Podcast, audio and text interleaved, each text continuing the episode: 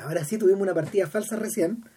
eh, y estábamos de, lo, estábamos de lo mejor comentando que siendo las 10 con 25 de la noche de el domingo 7 de Domingo junio, 7 de junio del año 2020. el mejor de nuestras vidas según JP hace un rato. Porque estamos, estamos El mejor año de nuestra vida. Puta, bueno, mira ahí. Bueno, una, una cosa sí, Claro. una cosa sí no es tan mala, y es que, tal como Vilches decía en la partida que no escucharon, eh, en invierno solíamos pasar frío, pues, yendo y viniendo. Sí.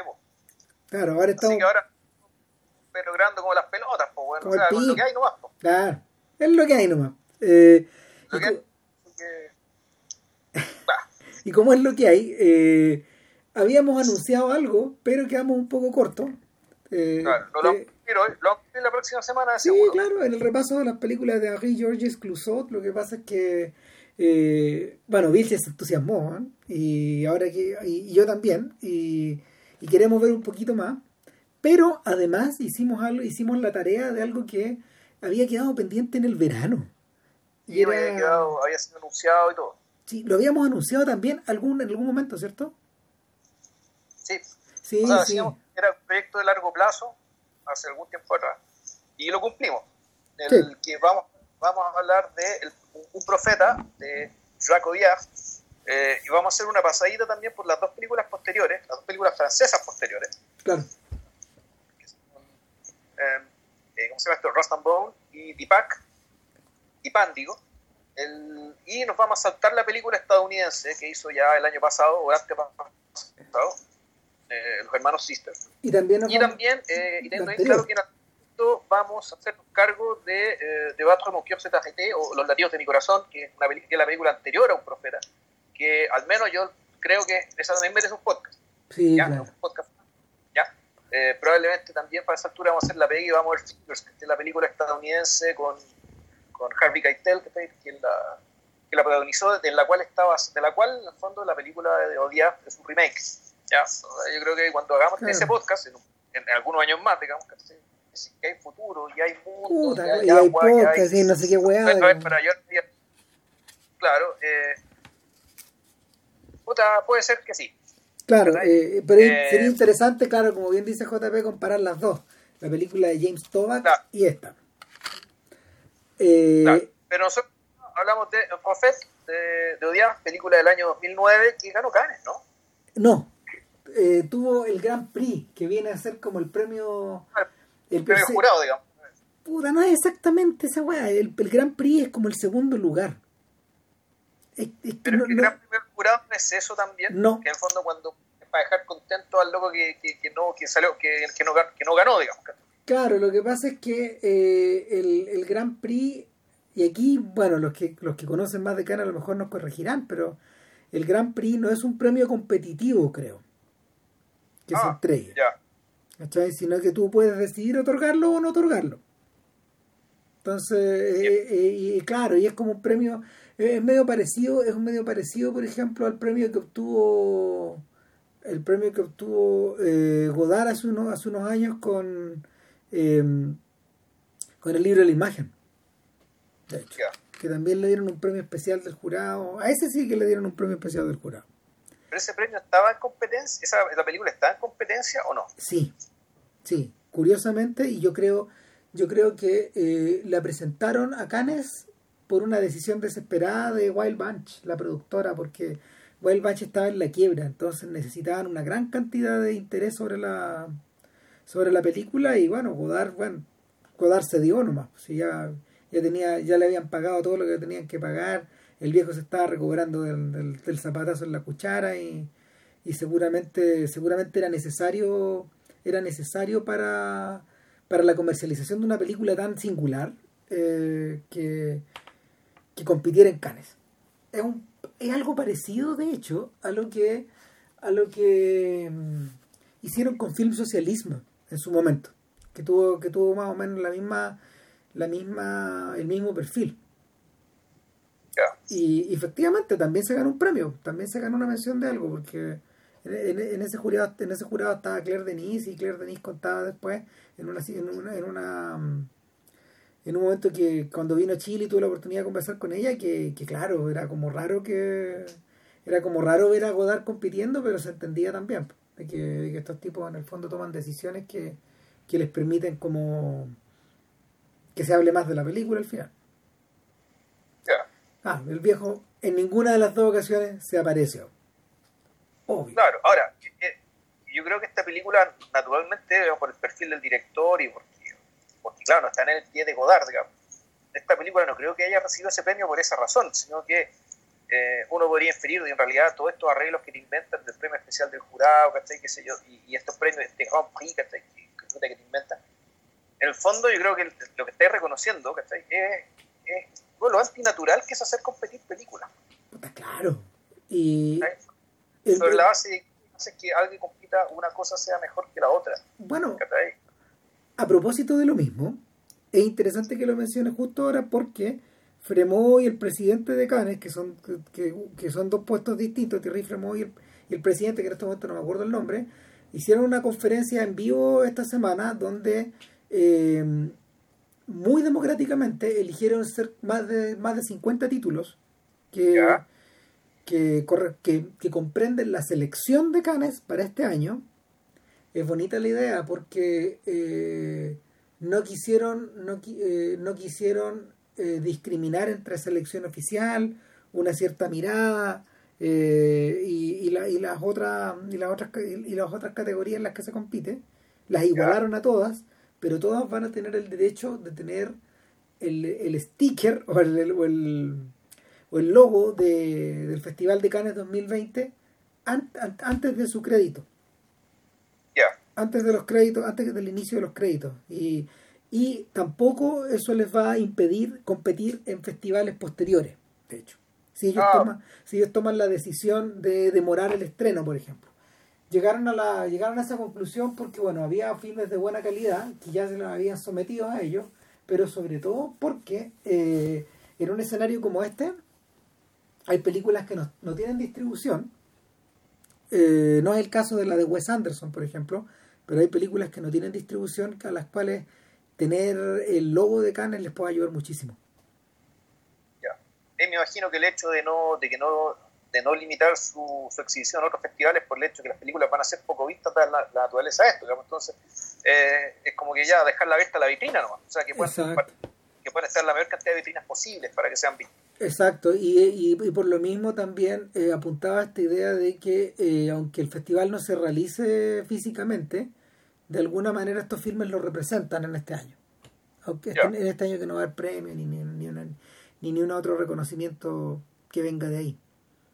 O sea, en la práctica lo que hicieron ya, dado que aquí nadie compite, pero en el fondo aquí se dice todas estas películas son seleccionadas y por lo tanto que obtengan los beneficios aunque estén correspondientes a ese, al honor que se ganaron. Claro, ahora lo interesante en el caso de Odiar, fíjate que eh, viene a ser que hay, hay ciertos cineastas que no se pierden canes, que adquieren una especie de... Que, que, que en la mitad de su carrera adquieren, adquieren una suerte de relevancia que siempre nos va a mantener al interior del festival, sea como sea, porque finalmente representan a Francia. Eh, no todos, no todos los directores tienen esa tienen esa mm, ¿cómo se llama? esa venia de alguna forma de, la comisión organizadora eh, tiene que ser importante y claramente eh, Thierry Fremont considera que Bruno Dumont por ejemplo es uno de esos directores y Dumont solo estrena en Cannes o sea, es muy, es muy raro que una película de él no vaya acá en los últimos años. Y, y con Odiar yo creo que ha pasado un poco lo mismo. Porque, bueno, finalmente Dipan ganó la Palma de Oro. Ah, chuta, ya. Sí, claro, ¿no? Sí, sí, sí. Un profeta ganó el Gran Prix, pero Dipan ganó la Palma de Oro. Y creo que los Brothers Sisters se presentaron en Cannes. Ya. Se estrenaron ahí, de hecho.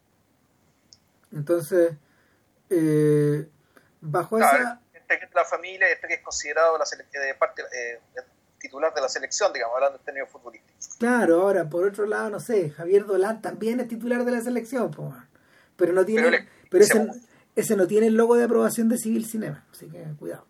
No, no, no, eh, ese está cortado. está cortado antes de empezar, weón. O sea, así futbolísticamente hablando, le dimos un par de oportunidades, ¿cachai? Y entró que entrar a la cancha, weón, y la cancha hizo puras weas, ¿cachai? Así que no, para afuera nomás, weón, no que se lo lleve otro equipo, bueno, Chao. acá no. Chao.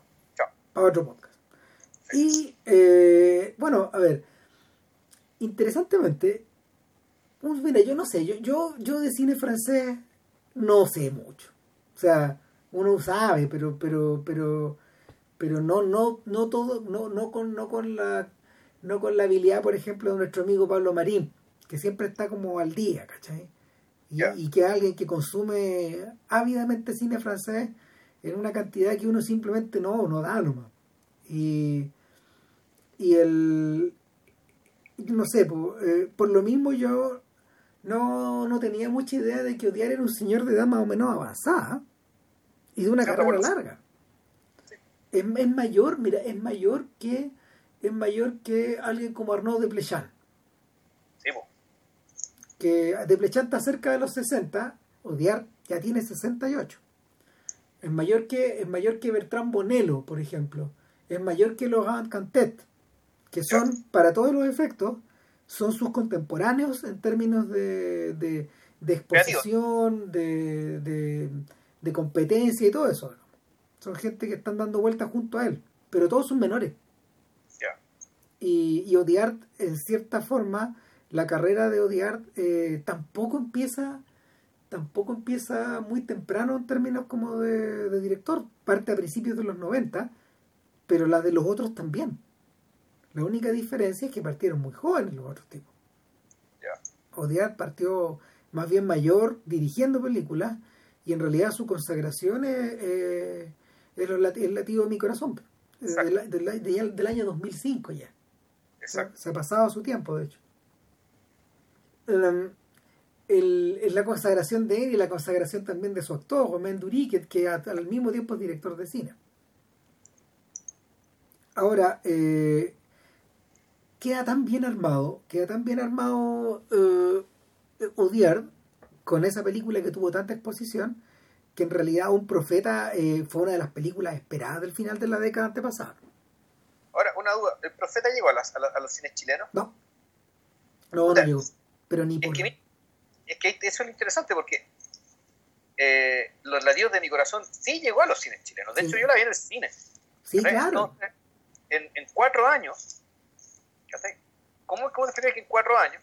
Puta, la- esta película, que eh, la película Los latidos de mi corazón llega al cine, siendo, claro, un- una especie de drama, thriller, con, efect- con, con- elementos de thriller, llega a los cines sin ningún problema, y sin embargo esta otra película que es más ambiciosa, que más encima ganó un premio en Cannes, del mismo director, y además mucho más cercana al, al- y también con, con los códigos de un género reconocible, que, que podría ser una película vendible, no llega. Mm, Mira, yo creo que la, la respuesta a eso es Argentina. Y porque nosotros recibimos el latido de mi corazón por parte de Argentina, donde fue un exitazo. Esa película fue un bombazo en Argentina cuando se estrenó a mediados de, de 2006, creo, incluso. Por ahí fue cuando, cuando nosotros la vimos. Y, y el, el rollo es que eh, un profeta, para estos efectos, fue media implosiva. No tuvo, no tuvo la repercusión, la repercusión en, Latinoamérica, ni tampoco la ni tampoco la que en realidad se esperaba tanto en Francia, pero sí, interesantemente, lo tuvo en el mundo anglo. Ah, bueno, es que nos metemos con otro tema de odiar. Ahí el impacto fue grande, grande, grande. Y de hecho, aunque tú no lo creas, la película más conocida en el mundo anglo de odiar es Un Profeta. Ya. Por lejos. Por lejos. Y hasta Dipan, hasta Dipan, que también tuvo una tremenda distribución. Y interesante, Dipan acá recién llegó por Netflix, que estuvo un tiempo el año pasado ahí en el sumada y media perdida en las carteleras y, y también Ah, desapareció. Chuta, ya. Sí, bueno, de hecho, Un Profeta formaba parte de la colección de HBO Go hasta hace un par de semanas atrás.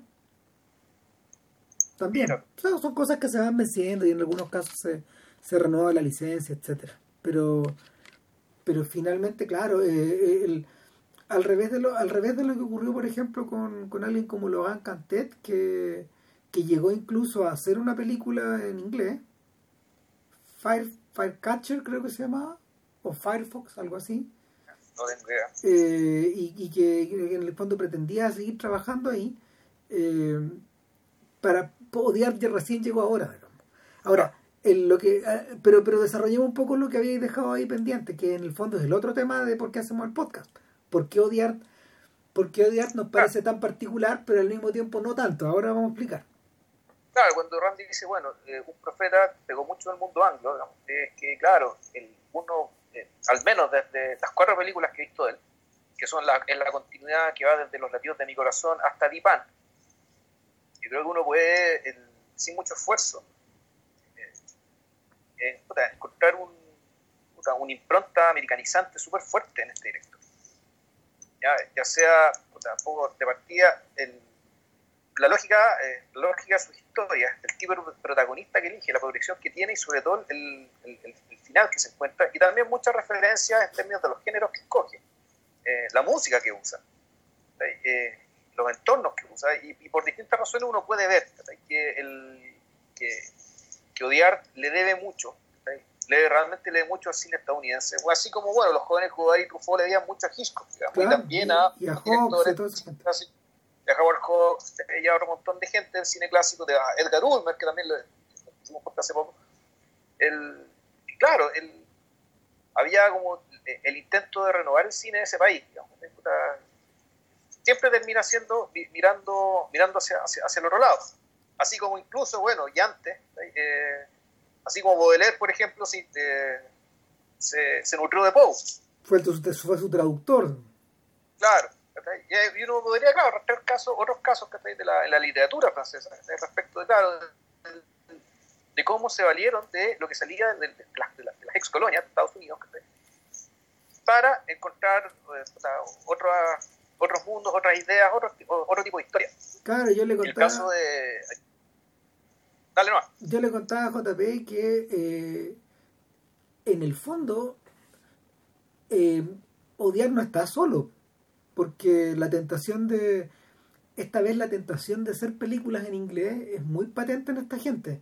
Ya había sido patente, por ejemplo, en el mundo de eh, en el mundo de Luc Besson y en el mundo de, de Jean-Pierre Jonet antes. Sí, pero eso también está cortado.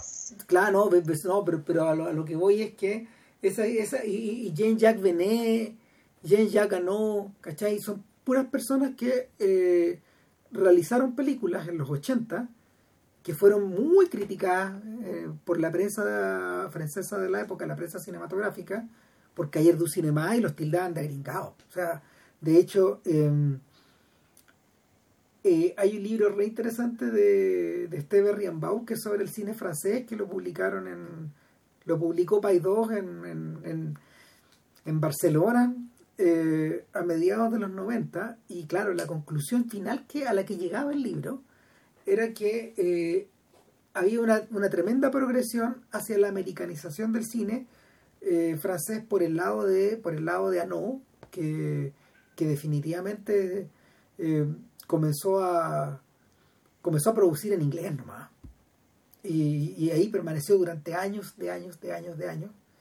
Y eh, de Anó, por ejemplo, en La Guerra del Fuego, El Nombre de la Rosa, El Oso, no sé. Hay hartas películas que a uno le dan escalofrío, hay otras que no son nada de malas también. ¿sí? hay que reconocerlo. Si, si el tipo sabe su pega, su pega de cine espectáculo, pero nada era más descarado que, que el intento de el intento de Besón de, transformarse en un cineasta anglo. O sea, eso ya era descarado, era la cagada. Eh, con el quinto elemento y finalmente, no sé, con estas películas muy recientes, la que hizo con, con bueno, con, con, con, Le Profesional, con, el, con León. Y que, que también es, que es una buena película dentro de todo. Eh, probablemente la, la, que más me gusta de, de, de, no, perdón, de, de Besón. Y, y, y esta, esta que hizo con Scarlett Johansson, Lucy. Y ya te pasaste, esa cosa tiene hasta, tiene hasta Morgan Freeman ahí, metido de por medio. Ahora. Bueno, eh, ahora, el punto es que la, la, aquí hay que tirar más fino respecto de, bueno, ¿qué se entiende por americanización? O sea, ¿qué elementos tú, eh, qué elementos tomas tú eh, para, eh, para hacer lo que quieres hacer? O dicho de otra manera, ¿dónde están los volvemos? ¿Dónde están los medios? ¿Dónde están los fines? El, la americanización, claro, tú puedes decir, la migración consiste en una forma de ganar más plata, y por lo tanto eh, hago películas, en el, fondo, en el fondo para ese mercado. Que eso es la lógica de Besón. Y con sus valores. O sea, eh, mira, de, la, de las últimas cosas que ha hecho Besón, probablemente la más atractiva y la más divertida, y de verdad que le salió bien, es Valerian. Su versión de Valerian está bien chora. Nada que ver con la del Blasek, que Vilches le da tiritona y echarle Ay, sí. yo amo ese cómic, que está ahí, empecé a ver la weá duré cinco minutos, que no, no, viendo, es un insulto. No, debería, debería batirse a duelo con este weá. lo, lo, juguetón, fíjate que lo juguetón de Valerian eh, del cómic ayudó finalmente a que, a que sea un espectáculo divertido de mirar y todo. Pero, pero, y, y, y consciente de esta lógica como de space opera. ¿Qué es lo que quiere Besson? Crear, crear eh, superproducciones de gran formato eh, que se vendan un poco al estilo de los filmes de Marvel al final o, yeah. de, o de Disney en esas anda Besson eh, y interesante también o sea no sé cuando Jean-Pierre Jeunet se entusiasmó con sus Minimax que, que acá no llegaron de hecho eh, es un poco también es en esa misma lógica pero pero, pero un poquito más torcido. Eh, sus Minimax eran eran bien loquillos pero no no, eh, eh, se parecen un poco a estos intentos a estos intentos medios bizarros de de probablemente el el cineasta que sí logró un crossover no perdiendo no perdiendo su propia esencia que era Michel Gondry claro y, y, ese a su vez es un caso que es aparte también porque no hay no, no lo podéis clasificar con con Odiar o con Cantet o con Desplechin no, no, no nos cabe tampoco ahí el, lo que... Sí, bueno, ahora hay que decir que su obra maestra eh, eh, es a dos cabezas. Sí, pues. Con Kaufman. O sea, la, la, el, el, Eterno Resplandor es una. Yo siento que es una película de los dos, pero quizás acaso más de Kaufman que de, que de Gondry. A mí, en realidad, de Gondry, para mí es la esta película que es bien impar, que es la ley. ¿Cómo se llama? La. Eh, no, la del sueño. Le, la cura del sueño, no de algo por el estilo, no me acuerdo. Bueno, eh, eh, eso que hizo con Gael García, esa es la que esa es la que para mí para mí es como la que es la que representa más su ideario también. Ahora, como, como nombre, como nombre en el cine mundial, Gondry se, se aplanó nomás. Porque sí. optó por, o sea, de, después de esa mala idea de hacer la Hispón Verde, que, que ahí actuaba como un, un cineasta de encargo, todo se fue un poco al carajo y, y, y, y arriba la bandera nomás y se fue de vuelta a Francia y, y hizo esa versión tan rara de, de Le Cum de Jour, eh, la, la, espuma de los días de, de Boris Vian, que es una película rarísima, Vilche. No lo he visto, sí, o sea, pero creo, yo no sé si es tan rara como el libro, el libro es súper raro también. Eh, entonces, el, el asunto es que estos franceses ya de cuarta o de quinta generación, influidos por los americanos, en realidad eh, son personajes que han llegado todos a, a, hacer películas, a hacer películas de una manera de una manera bien misteriosa, porque por lo menos yo entiendo que Firecatcher o Firefox, bueno Firefox creo que se llamaba, no era una gran producción, era, era el anti-besón. Cantete estaba pensando en otra cosa la, el Jimmy P, el Jimmy P de, de, de Plechan, eh, funciona un poco en la misma lógica. Y pareciera ser que lo mismo ocurre con Odiar y su Brother Sister, su western. ¿Qué hace, claro. ¿qué hace un francés haciendo un western ahí, man? Bueno, y también nosotros cuando hicimos el podcast de Genet, también hablamos de su película americana. Sí, hablamos, hablamos intensamente de Alien. ¿De, ¿De cuánto? Alien. Ah, no, que hizo otra después. ¿Cuál oye? Esta es de ella me confundí. Una de un niñito genio que. No, ese es de Plechan. ¿Ah, ese es de Plechan? Sí, pues ese es Jimmy P. Ah, ya. Claro, no, sí. sí la, la, la, la película, la, o sea, creo que la película gringa de Genet es Alien 4. Que es muy Genet, a mí me gusta harto. Qué buena. Entonces, nada, eh, pero ¿de qué hablamos cuando hablamos de americanismo en los filmes de odiar? No hablamos de eso. Hablamos de, hablamos como de una de una ligazón a una cierta estructura y a una manera de contar la historia y a un cierto apego de a un cierto apego a ciertas no, fórmulas pero a una cierta a una cierta manera de poder hacer de, poder de, poder manipular o modelar eh, la evolución dramática de sus personajes. Sí no la película que te decía yo Genet se llama el, joven y prodigioso T.S. Pivet ah ya ok. Y, y en el caso en el caso de Odiar eso ya es visible en su remake en, el, los latidos de mi corazón. Ya tiene esa matriz. Yo creo que es una matriz que está eh, que está coqueteando permanentemente con eh,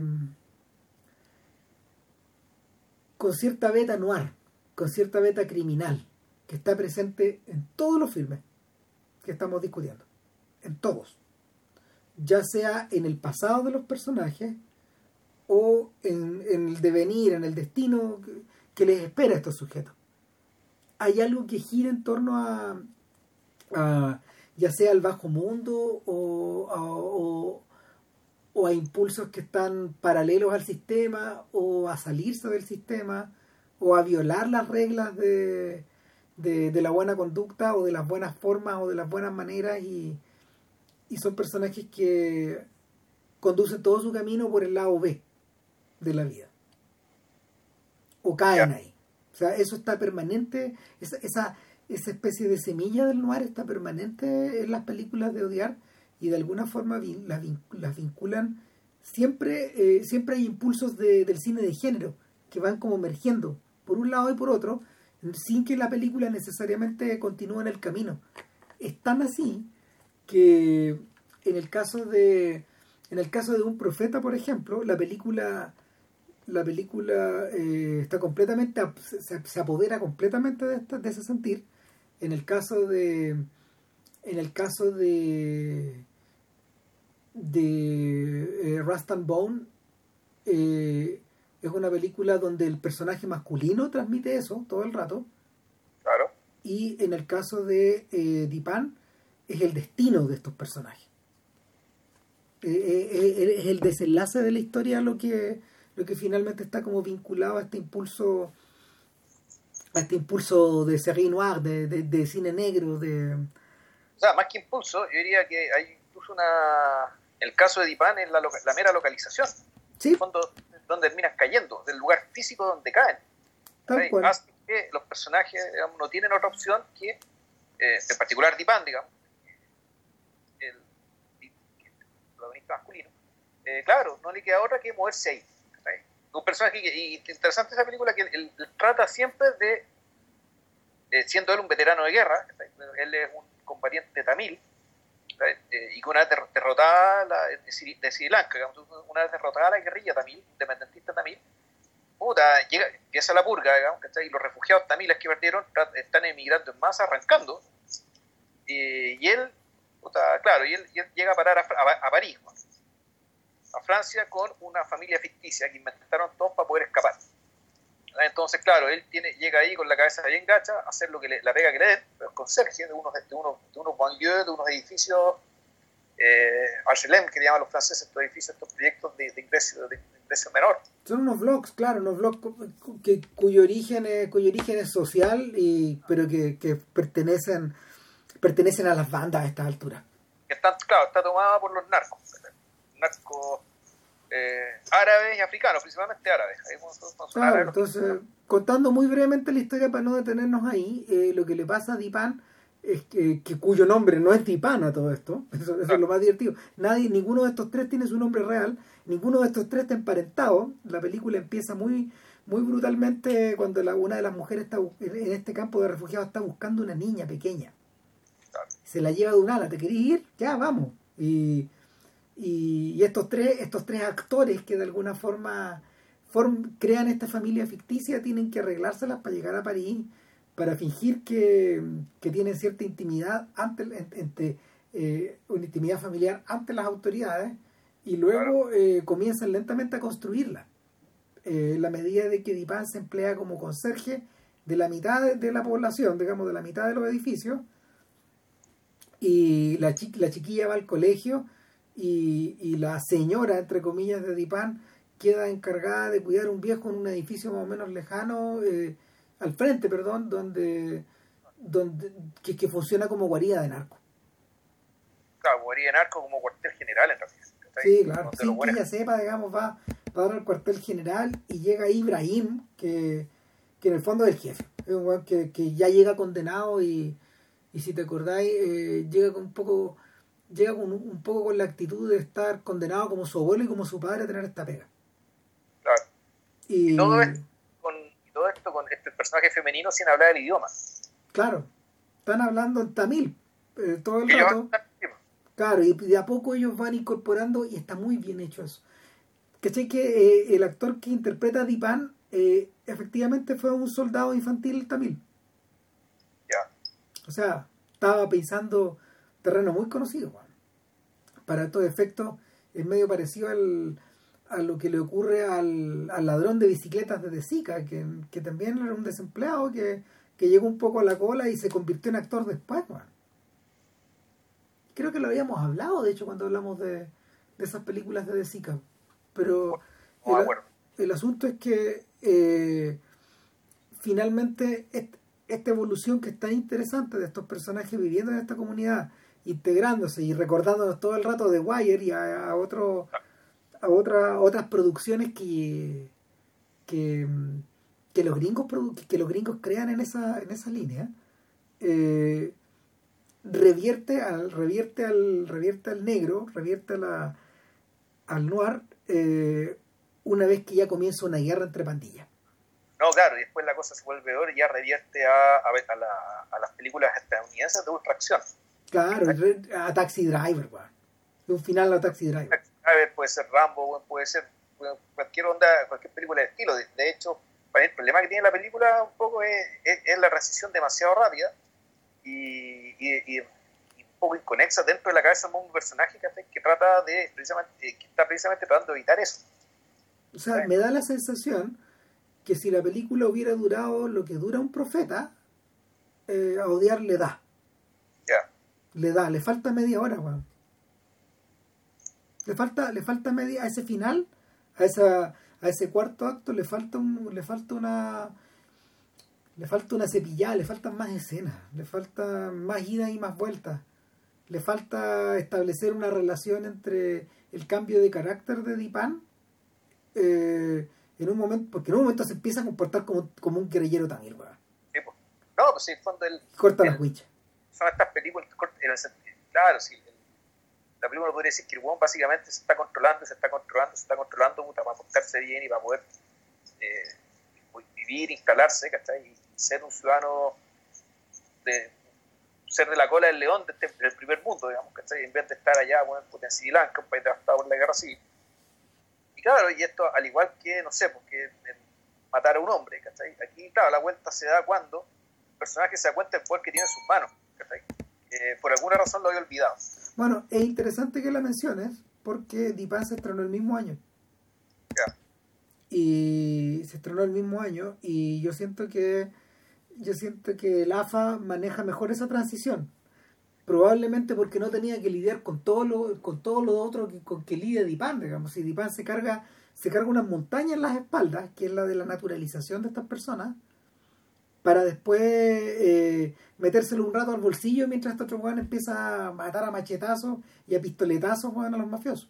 O sea, se ha hecho un edificio, un edificio entero, y claro, si bien la escena está resuelta en el sentido de usar mucha niebla, mucha invisibilidad para que la weá no parezca Rambo, o, o, Rambo 2, Rambo 3, bueno, o, cualquier película de Schwarzenegger de aquellos años, Comando, lo que sea. Sí. Eh, puta, se nota mucho. Se le notan las costuras, pues van ahí se anduvo cayendo este Entonces, en ese sentido, yo creo que un profeta, la película que vamos a hablar hoy, es mucho más, eh, está mucho más resuelto todo. Sí, porque yo siento que yo siento que también lo resolvió y de una manera bien impresionante en Rust and Bone. Rust and Bone es la historia de, eh, y hasta aquí la vamos a hacer también muy corta, es una historia de amor. Es una historia de amor ambientada eh, en, la costa, eh, en, un, en un sector de la costa azul francesa. Eh, no es como Cannes, pero se parece un poco, puede ser Niza también, no sé, pero es un balneario más bien pequeño. Y es un balneario también medio clase B. O sea, y, de hecho el mundo que el mundo que vemos es bien es, es bien es bien B. O sea. Lo que pasa es que, claro, aquí te venden que básicamente la clase, ya la clase media de Francia vive una vida más o menos glamorosa. claro, y no- no- pero no, Estamos no, viendo gente que- lo que está por debajo de eso. no son, claro, no, no, no son los no son los millonarios de la Costa Azul, sino que la gente que vive todo el año en estos pueblos que son básicamente eh, básicamente para entretención weón, de, de los, de, los, de los burgueses y de los pequeños burgueses. Entonces, eh, en este lugar, a este lugar llega un sujeto con su hijo eh, huyendo. O sea, eh, eh, lle- llegan llegan prácticamente, si hubieran estado en Estados Unidos, estos buenos se bajan del tren, del, del, del carro de carga del tren. Es una cosa así. Es como que, es como que este tipo, este tipo lleva carga al lleva, lleva cargando al cabro chico por kilómetros de kilómetros, también volviendo, es un sujeto que toda su vida ha estado metido en en un mundo semi-criminal, pero al mismo tiempo él es un boxeador.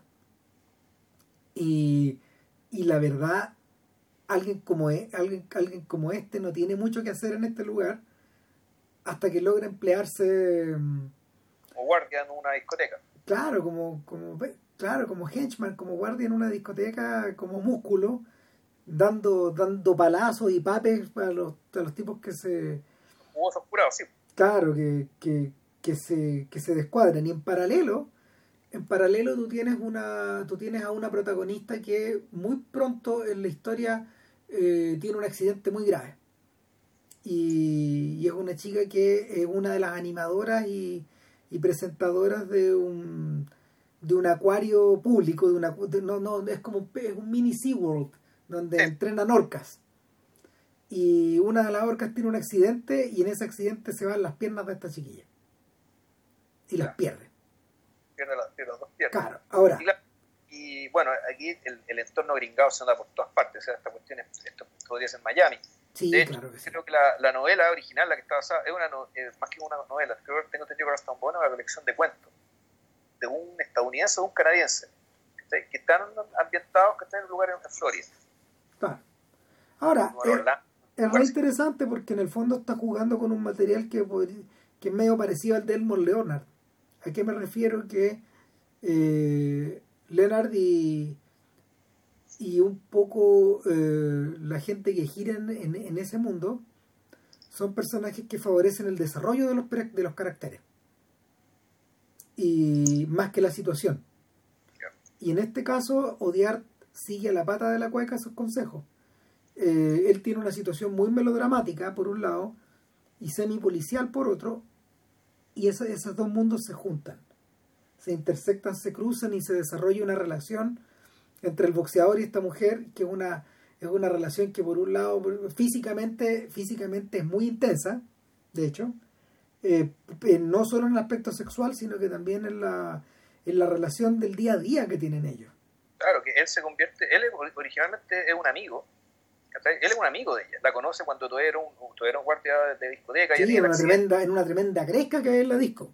claro, y él, y cuando ella tiene el accidente, él se entera y se acerca a ella, pero no, no con ganas de jotearla, sino que, uh, el fondo, de ayudarle, de tener contacto humano, ¿Qué te pasó, man? claro, y se convierte en una especie de, de monitor de rehabilitación, Sin querer. Pues, Además, un sujeto cuyo, cuyos mecanismos de, rela- de- de relación con su ambiente son medios muy básicos. ¿sí? Son súper básicos. Eh, en ese sentido, eh, no me hubiera extrañado que hace 20 años, por ejemplo, alguien como Jean Reno hubiera interpretado a este tipo. O hace 40 años, alguien, alguien como Belmondo. O sea, corresponden un poco a, a- no el Belmondo de las películas de Truffaut y de Godard, sino que, que, que este, este- este otro Belmondo, pues, el, de, el, de el de roles como más, más rancheros, más cómicos, más, más brutales, digamos, menos sofisticados.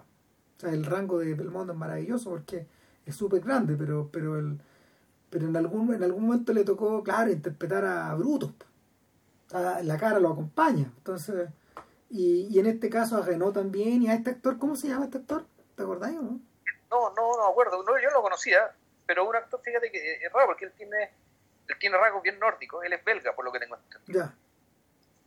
Es un actor belga eh, y que tiene una cara así como de puta, que podría pasar por gringo también. Por gringo blanco, gringo. a diferencia de Renault, O, de todos los que nombraste, que tiene un tipo étnico, digamos, que está italiano, digamos, latino. Sí, claro. Todos morenos, Claro, morenos, narigones, bueno, que está con los labios gruesos. En cambio, este buen tiene los rasgos súper finos. Eh, pero claro, la, al mismo tiempo, a través del, sobre a través del tema de la ropa y, y el movimiento, un poco los gustos, que pues, te habla, claro, que es un tipo que viene de, está un poquito más arriba del lumpen. Sí, pelito más arriba. Claro. De hecho, eh, cuando, cuando, cuando, cuando finalmente ya lo acompañamos al norte, te das cuenta de que de que el mundo de él es un mundo de obreros, es un mundo de, de camioneros, de transportistas y que evidentemente están ligados con están ligados con el crimen de alguna forma y que algo pasó en el norte que lo hizo dar que lo hizo dar un giro de 180 grados a este tipo. Yo lo que entiendo, Ram, es que él venía saliendo de la cárcel y cuando sale de la cárcel se encuentra con que la mamá había donado al niñito. Y por eso es que él tiene que llevarse al niño donde tiene que irse con, el niño al sur. Ahora, el personaje del niño es, es interesante, no es una a ver, no es como un no es como una un, simple recurso del guion. El, el, cabro chico también tiene su propia su propia mini trama ahí, especialmente en lo que tiene que ver con, con los familiares de él, que son sujetos que en el fondo lo hacen ir a trabajar, pero que al mismo tiempo tienen un tira y afloja permanente con en la relación que el papá tiene con el hijo. Lo que pasa es que el papá es tan bruto, y como viene saliendo de la cárcel, ese es el punto. Y como el tipo viene saliendo de la cárcel después de un periodo menos largo, eh, y al final el tipo es medio bruto, no necesariamente estúpido, pero bruto, eh, no sabe qué hacer con un cabro chico, no sabe tratar con él, no sabe lidiar con él, no sabe explicarle las cosas, no le tiene paciencia, siendo que lo quiere, y en realidad, y, parte de la trama de la película, en realidad es, es básicamente este weón aprendiendo a querer a su hijo, dándose cuenta de lo que el niño significa para él que es la escena más dramática que de todas, que cuando puta, pasa el, tema en el hielo. Claro. Pero el, aquí en el fondo, aquí la, la historia, más que la historia de la rehabilitación del personaje femenino, que por lo demás es Marion Cotillard, una mega estrella mundial. Exactamente, si ese es el detalle, no es cualquier persona. Claro, y ya, ya esta película es de 2012, Rostam O sea, ya después de Batman, ¿cachai? Ya después de Inception, o sea, ya ella ya era una estrella mundial. Yo en esa, mira, eh, fue en ese verano cuando se estrena Rostam Bone en Francia que yo estaba en París. Y, y, todas las paletas de la ciudad estaban dedicadas a la película. Era el estreno francés de, de esa temporada. Claro, o sea, era odiar, que era un consagrado, claro. Con, la actriz más famosa de Francia para el mundo. Sí, y, y es un rol muy melodramático, en teoría, que lo brillante, de, a mí lo, brillante de la película es, es, lo desagradable que se puede poner ella por un lado y que, y que, y que esa, esa aspereza uno la esperaría del hombre tradicionalmente en vez de la mujer pero pero el es como si el personaje del noir ¿a qué voy? es como si el personaje del noir en vez de ser este boxeador semicriminal salido de la cárcel el verdadero personaje del noir es ella. O sea, lo que pasa es que este personaje noir eh, este personaje también tiene un, hay un elemento noir digamos que pero que que, que, su, que básicamente lo que lo hace lo hace irse del sur después que es, su pega bueno, espiando a, a los obreros Sí. Y, pero claro, eso no es iniciativa de él. Si este, este, este, este cristiano, digamos, no, su cabeza no está para esas cosas. No, este bueno es como Terry Malloy, el, el, protagonista de, de, On the Waterfront, de, de Nido de Rata, un poco así. No le, Hay cosas que no le crujen. Que no le crujen, no le interesa, no tiene iniciativa, ¿cachai? Su mundo en realidad es el box, ¿cachai? Y el uso de su cuerpo. ¿cachai? Para eso entrena, para eso trabaja, para eso vive. De hecho, la película está editada en la lógica física del box. De, esos cortes rítmicos, una, una permanente presencia de, de, de hip hop eh, francés, bien sincopado, editado en, en el, al ritmo de la película. Eh, se, se, transmite como esta sensación de calor, de costa, de, de, entrenamiento, de estar en la arena, de estar nadando en el mar, no sé, esa clase de cosas. incluso el color, incluso el color de la película está virado hacia, hacia tonos solares. Sí, es, un, brillo bien saturado a ese, Juan. Sí, claro, está súper buscado. Sí, sí. Y es súper atípico que está ahí, eh, para las películas francesas. O sea, cuando uno, uno, a ver, uno, uno en general está acostumbrado a esta iluminación eh, entre translúcida y azulosa, que los franceses contrarrestan, de hecho, utilizando colores primarios, utilizando el rojo, el azul, el amarillo, a veces, pero estos colores solares no aparecen en las películas francesas. No, no, es habitual. no, no, para nada. Entonces, ¿qué es lo que pasa? la relación se empieza a trabar cuando este sujeto empieza a aceptar pegas de... No, ¿qué pega? Empieza a irse a campeonar. Necesita tanto el contacto físico con, con algún contendor, es decir, poner el, eh, poner el puño en la cara o en el cuerpo de alguien, que empieza a aceptar peleas callejeras. Y interesante, en algún momento ella empieza a acompañarlo en las peleas callejeras y ella se transforma en su manager. O sea, lo que pasa es que, claro, cuando queda. En, algún momento tiene que. En algún momento ella reemplaza, porque su manager era el mismo tipo que, era su jefe, exponiendo las cámaras para espiar a, a los empleados. Claro. A los empleados de los supermercados, del retail, ¿cachai? Lo de las, lo de las o, o de los, el equivalente de los home centers Home Depot. Sí. Interesante eso, que esto ni siquiera era por orden de los dueños de la empresa, sino de los ejecutivos. ¿Para qué? Para poder eh, deshacerse de, los, de, los, de, los, líderes sindicales que los pillaban en algún chanchullo. O sea, no era, no era para evitar no era para evitar los, a los monreros y a la gente que hace la ¿cómo se llama? Las mermas se Claro, no, no, no, no, no, no, es para eso, sino que las cámaras estaban vueltas del revés, para espiar a los propios a los propios empleados, era increíble. Una cuestión súper sórdida. Entonces, en el fondo este tipo lo hace por plata, qué sé yo, pero no tiene ni una conciencia de clase y su hermana sí. En el fondo el gran crimen que comete y que eh, haberse metido en esto, en realidad, y, él está toda la película dentro de esto. Hasta que lo pillan, y cuando lo pillan, ya puta, la, la, hermana lo echa y, el, la hermana no solo le dice, ándate, pero el caro chico mejor déjalo acá, weón, porque yo no sé qué hacer con él. Claro. Entonces, eh, claro, en ese punto donde, donde pierde a su jefe y al mismo tiempo a su manager, y, pero, pero, pero gana este compinche, o sea, es un copán la mujer en esta pasada. Y, y, el, y la relación comienza a espesarse porque también hay un mutuo interés y lo que, lo que a ella le atrae y en ese sentido la película, la película lo resuelve muy bien en esta escena donde ella, donde ella finalmente empieza a observar las peleas le, trae, le trae los golpes, le trae la violencia y le trae la sordidez de ese mundo. Abraza una suerte de sordidez que, que, era insospechada eh, en las escenas iniciales de esta historia. Ahora, digámoslo, el, yo la, la, percepción que tengo es que el, las peleas clandestinas no son mucho más sordidas que las peleas oficiales, en el sentido de que, puta, claro, uno le gana al otro, la gente que está alrededor, puta, paga la plata, en el fondo, en realidad, todo pasa como tiene que pasar. O sea, no. Fíjate que uno de los lugares menos peligrosos de la del, eh, o, dicho de otra manera, ese lugar de peleas calle, de pelea clandestina no es un lugar peligroso. No, para nada. Si tú vas y seguir las reglas, puedes ganar, puedes perder, te llevas la plata y si no, bueno, perdiste, que hay medio molido y ya, ya otra cosa.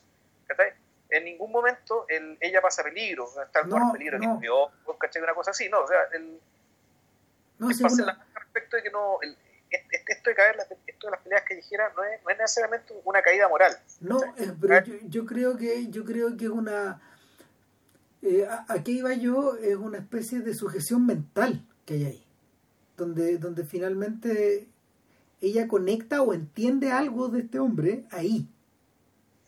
Y le atrae, no le, eh, a ver, ¿a qué me refiero con sordidez? Eh, yo creo que es una yo creo que es una dimensión que ella no conoce lo que pasa es que el personaje el personaje cae en una depresión total eh, pierde el color de hecho pierde el color de su piel en algún momento por estar tan tan oculta por no salir a la calle por por cuando, cuando Odiar muestra ese el departamento de ella, te da la sensación de que no solo no hay sol, sino que no hay higiene adentro. Todo cayó, digamos, y eh, de alguna forma eh, este sujeto recupera, recupera un poco el autorrespeto, le, transmite autorrespeto a ella, pero por otro lado le transmite esta otra sensación, esta sensación de habitar ese, ese, ese otro mundo, eh, o esta especie de otra cara que tiene, que, que estaba contenida adentro de ella. Se, le, se le despierta la heroína del noir, finalmente. O la antiheroína, no sé. Eh, la película se resuelve también de una manera muy muy melodramática, pero no, no, no ¿para qué entrar en esas eh, que tiene que ver con el cabro chico, digamos, pero ¿para qué, para qué, para qué entrar en tanto detalle si en el fondo todo esto sirve un poco de larga intro al profeta? Al profeta, claro. El, bueno, eso sí, termina también con algo muy americano, ¿no? este héroe, este héroe solo, que está con este cabro chico con el cual no sabe qué hacer, termina formando una familia. Sí. Que es un poco lo que pasa con Dipan al final también. Dipan también pasa lo mismo. Y, ahí, claro, y con este final medio soñado en una Inglaterra, de, una Inglaterra de ensueño, que en, en comparación que con el infernal escenario del banlieue, de los Hacelem. Pero claro, la cuestión termina bien, y esto es muy gringo, hay, hay, hay pero eso no es del noir necesariamente. no, no, es al revés. Eh, es un final, ahora, es un final que, a ver, lo que, lo que pasa es que es inevitable acordarse de Taxi Driver. En Taxi Driver, el final que Scorsese había diseñado, eh, perdón, que diseñó para la película, pone en cuestión todo lo anterior. ¿Dónde está la... que, la paranoia, la, la paranoia de Travis es tal que ahora lo que estamos viendo no existe? ¿O la matanza fue la que no existió? ¿O la carta fue la que no existió? ¿Qué pasó en la cabeza de este sujeto? Bueno, eh, en el caso de Dipan, eh, la sensación es, eh, tan intensa de que esa Inglaterra de ensueño no existe para mí. Es más falso que el final de. El final que le. Es más falso que el final que conscientemente Spielberg le echó a la guerra a los mundos, porque tú sabéis que ese final es falso también que no está ocurriendo. Que no, no, no, nada de lo que viste anteriormente en la Guerra de los Mundos eh, te refuerza la idea de un final así. Nada.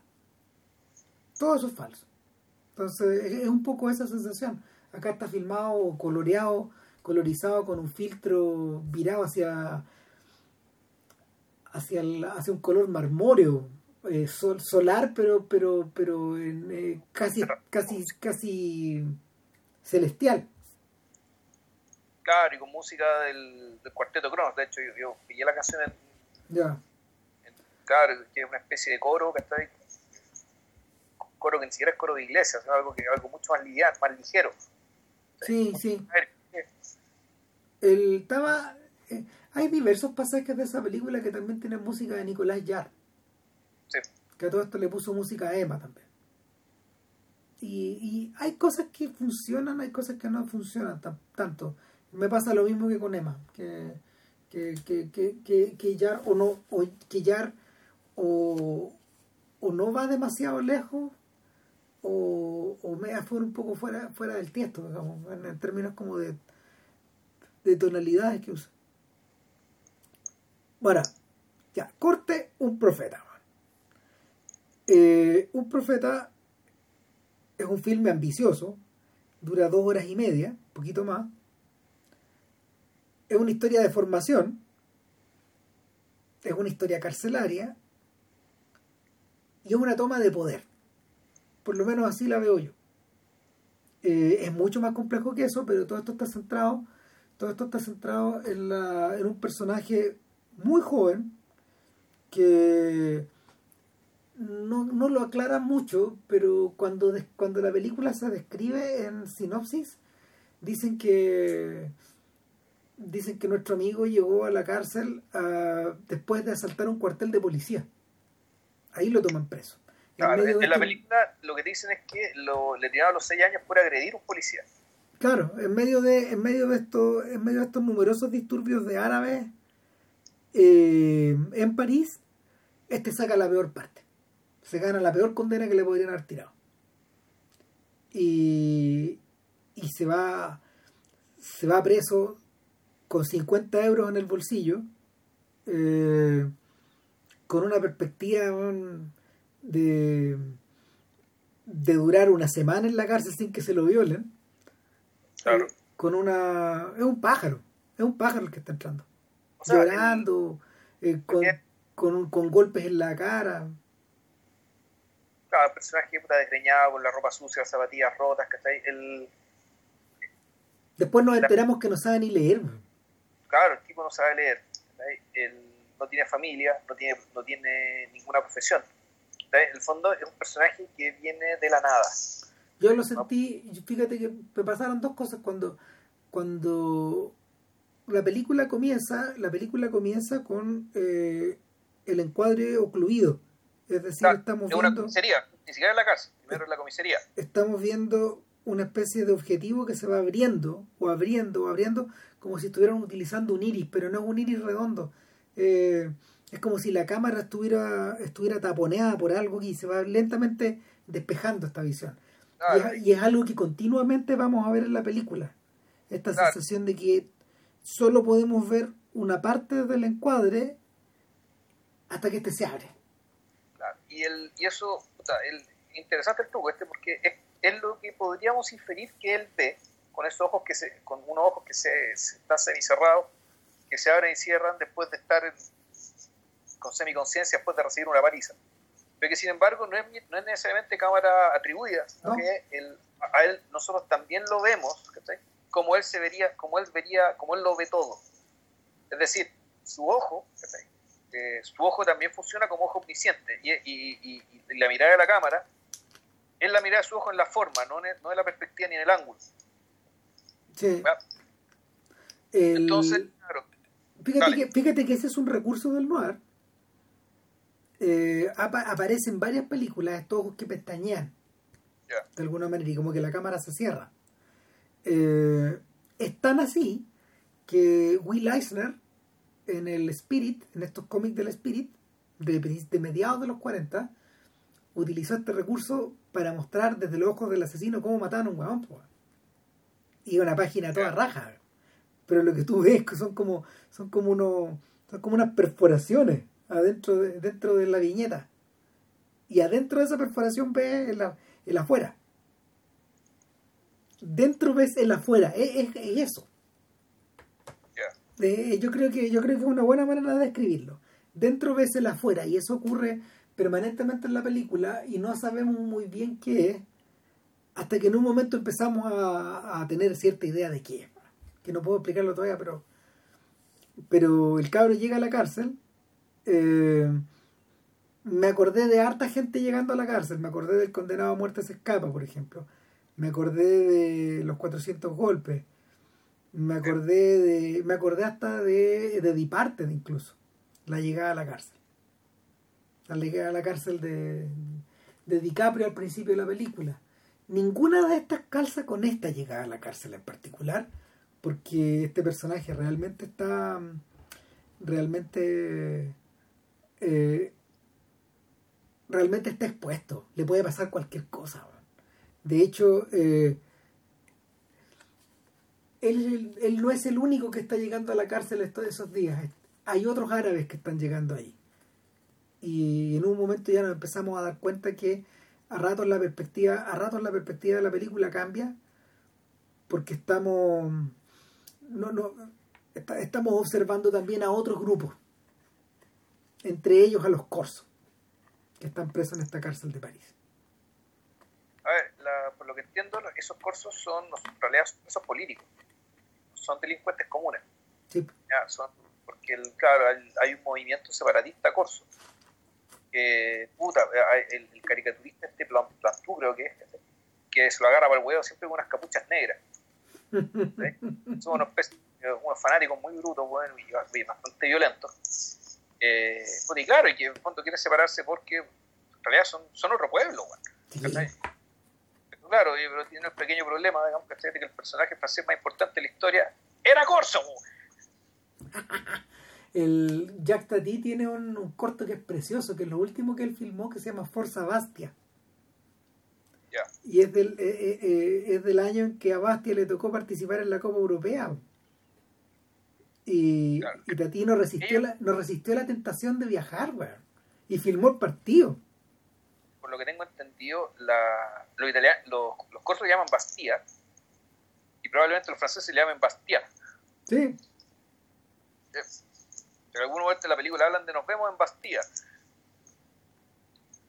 Bueno, todos estos, todos estos cursos tienen apellido italiano. Sí. Partiendo por el líder, Luciani, que está interpretado por un actor eh, más o menos importante, sí, europeo, Neil Elstrup. Eh, que él, bueno, él, él, él, eh, había trabajado con Odiar. En el filme anterior. En Latidos de mi corazón, haciendo el padre del protagonista, Juan Dury. Y yo, fíjate que me costó reconocerlo porque estaba muy, ha engordado mucho de peso. Él es el protagonista de Encuentro con Venus, de Sao. Chuta puta, del año 91, 92 más o menos. Otra pinta, de hecho. Sí, claro. No, pero es otra pinta, estaba claro, estaba como 35, hace 35 kilos más o menos. Más o menos. Hace 10 años, 10, años menos y... No, no, 20 años menos y 30 kilos menos. Yo fíjate, viéndolo, eh, me, me, acordaba también de, de Rutger Hauer, viejo. Ya. Viejo, eh, cuando actuó en esta película de, de Alicia Cherson, en El Futuro, eh, Howard también tenía una postura más, más o menos similar. Son como estos son como estos holandeses o estos belgas que están como panzones medio echados, es como un personaje de Asterix también. Es una cosa así. Y hay algo caricaturesco también en su rostro, que está utilizado, está extraordinariamente bien aprovechado por, por, por odiar, de hecho, esa, esa, esa característica. Claro, esa cara como, como de, sapo decadente, pues. Sí, pero al mismo tiempo eh, una persona que está en permanente soledad, reflexión, eh, aislamiento. Es un aislamiento que no solo es físico, sino que también es, también es moral y mental. Y está extraordinariamente bien, está extraordinariamente bien caracterizado. O sea, es el personaje más bonito de la película, es más completo, el, el, más complejo. Lo que pasa es que, el, bueno, aquí viene ya la primera cosa. La, nuestro, nuestro protagonista, que está interpretado por un actor que se consagró con esta película también, en realidad es famoso, como su gran aparición, Tahar Rahim se llama él. una estrella. ahora es una estrella, y nosotros también en algún momento hicimos un podcast sobre una película en la que él actuó, que es El Pasado, de... Eh, ¿Cómo se llama esto? De, de Farhadi. Sí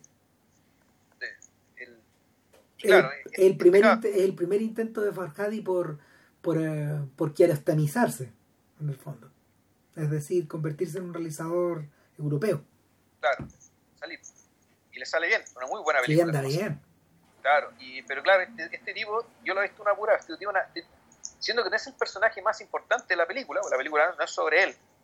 Él es un personaje importante, pero no, no, no es el protagonista. El, y sin embargo, el, una aparición más, no, no decir puntual, pero no estelar, y sin embargo yo me acordé, lo, lo recordé inmediato. O sea, hay algo con su presencia sobre todo, y con la mirada sobre todo. Sí, es la mirada. Es una mirada bien profunda, bien abismal. Mm. Esta mirada como que, se, que hacia abajo, hacia atrás, hacia el otro lado, puta, hay un infinito bien insondable. Y, el, y claro, eso de insondable que tiene este personaje, que es un personaje que no tiene historia, que no tiene familia, que no tiene procedencia, cuando, tiene un nombre, que es Malik el Yevena. Cuando, cuando el personaje aparece, yo a propósito de este iris que se abre, yo dije, ah, esto es como el niño salvaje. Ya. ¿Y hay, hay, alguna relación ahí? O sea, es que me acuerdo que cuando estábamos haciendo, preparando el podcast 400, entre los 400 golpes yo di película. También dije, bueno, esto podría ser incluso hasta una especie de continuación. También. Claro, pero con un Duanel eh, puta, más precario aún, ¿cachai? Porque el panel de los 400 golpes ya era un personaje que tenía de la estética, ¿cachai? Ya había despertado ciertas inquietudes. Este no tiene nada. ¿cachai? No, tabula rasa. No, es un, tabula rasa, una, exactamente. Una, una, un, un, personaje que ya 17, 19 años, es la edad que él declara, al menos, eh, cuando entra a la cárcel. Eh, claro, esos 19 años, básicamente, no le han dado ningún atributo ningún atributo reconocible, nada, nada que, que él pueda predicar. Este es un sujeto sin predicado. Ahora, esa falta de pasado, de hecho, es la que propicia la intuición de Luciani. Cuando le dicen ahí que su esbirro le dicen, ven, llegaron dos árabes, uno de estos jóvenes nos va a cagar, nos va, va a testificar en un juicio en el que nosotros estamos involucrados, hay que echárselo. ¿A quién tenemos? no podemos exponernos a ninguno de nosotros porque este tipo es árabe. Circula, entre árabes. No, está en otro bloque, porque además lo tiene en bloque. Entonces necesitamos a alguien que esté en el mismo bloque que él. No, y que sea árabe. Que sea árabe. Es que lo dirían por precisamente eso, para que no haya peleas, que los, los tiene en bloques separados. Entonces el bloque A, B, C, D. Entonces este tipo está, los, árabes creo que estaban en el A. Y todos los cursos estaban en el B. Entonces, bueno, necesitamos, necesitamos a alguien en el bloque, en el, bloque estos huevos. Entonces, claro, y agarran a este sujeto, que como no tiene relaciones con nadie, es un expendable, como se dice en inglés. Es un tipo que si sale algo mal se muere y a nadie le importa. Pues literalmente a nadie le importa. Y aquí, bueno, aquí entra otro elemento importante, que yo creo que es importante la película por lo que te dice y lo que no te dice, que es que cuando aparece este árabe, que se llama Rayev, aparece un subtítulo. Poco como si fuera la presentación del personaje o como si fuera también el inicio de un capítulo. Sí. Es lo primero que sale y de hecho continuamente vamos a ver esas impresiones en pantalla. Claro, pero, pero el, ¿cuál es la impresión que nunca sale? Malik. Eh, claro, y la hora que nunca sale es la de César Luciani.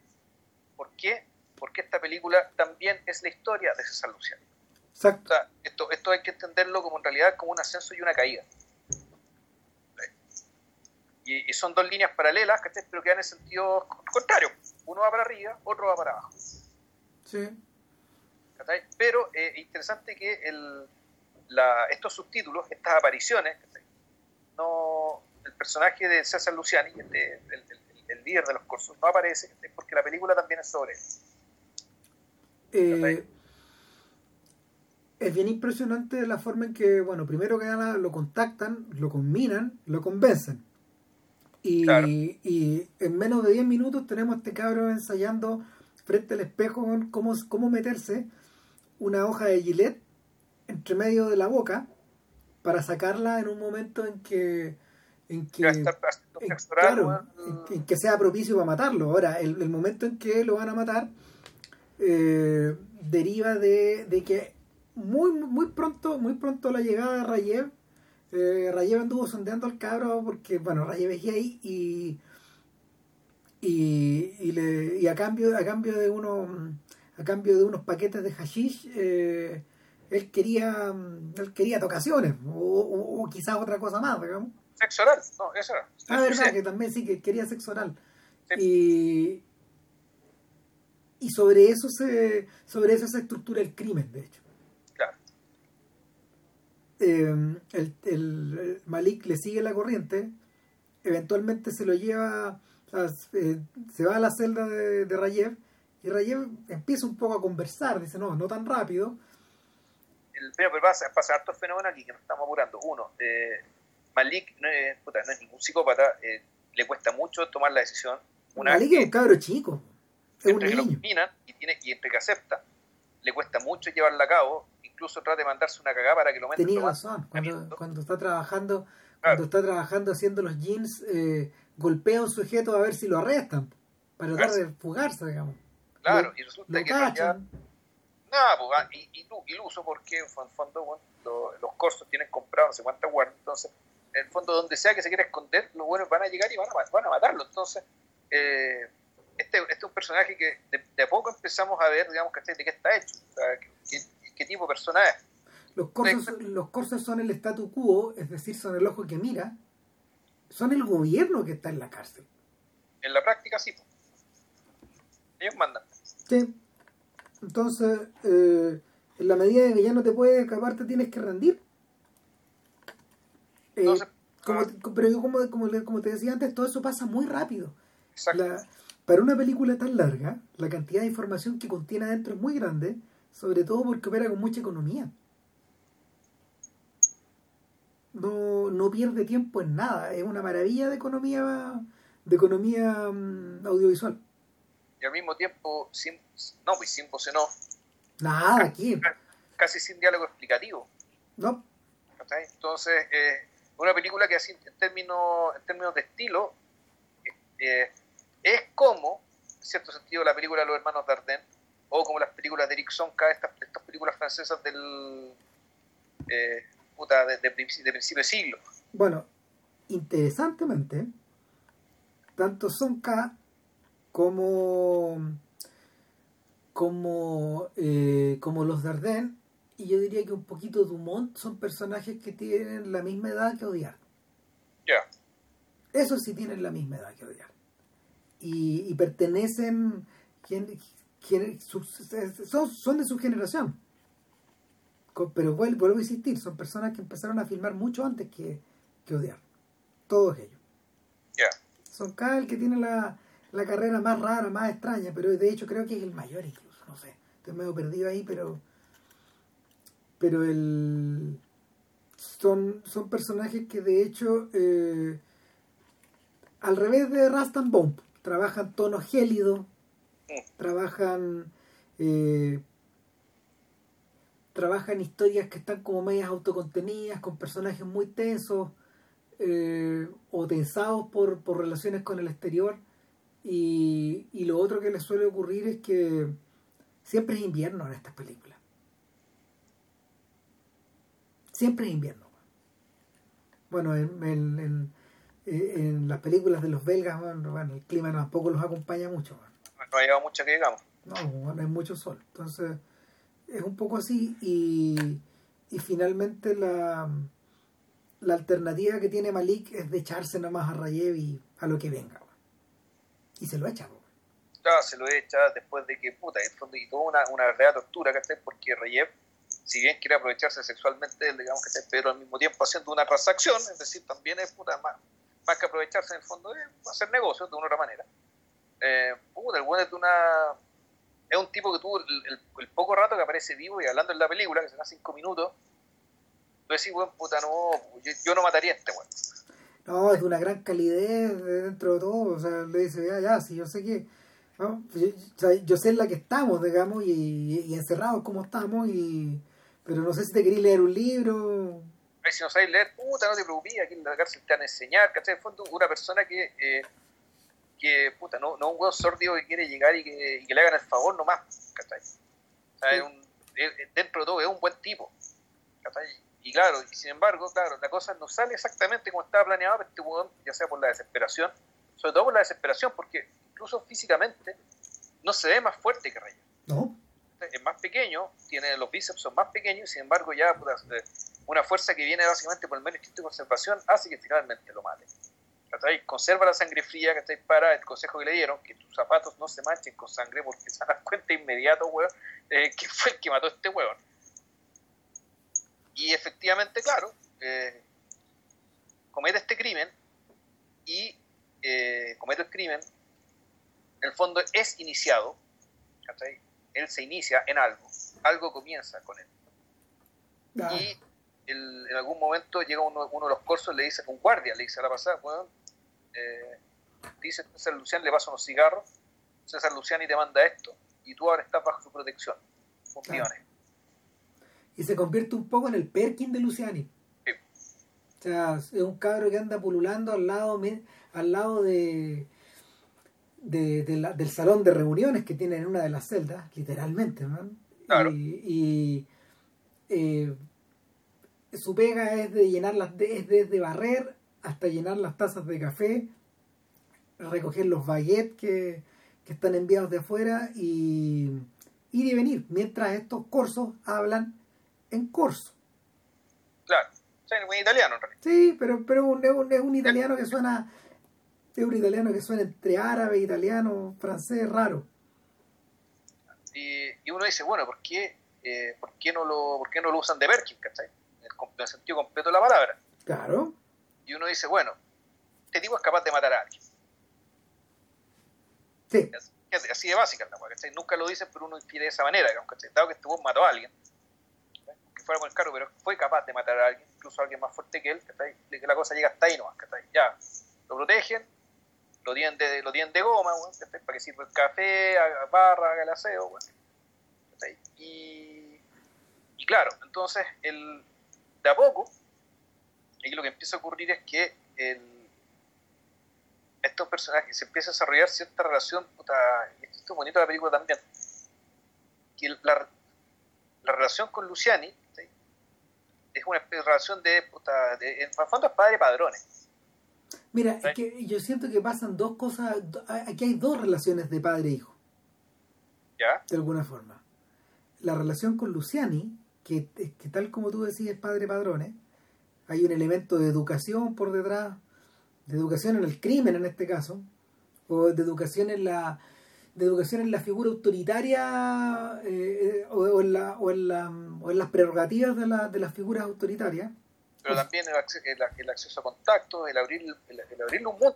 Claro, es observar al líder. Claro. Eh, en ese sentido, en ese sentido eh, no es tan distinto lo que pasa en The Shawshank Redemption, de hecho. Cuando, cuando el personaje de Tim Robbins, preso, el contador, empieza a darse cuenta de qué forma puede operar al interior de esta estructura social que es la cárcel.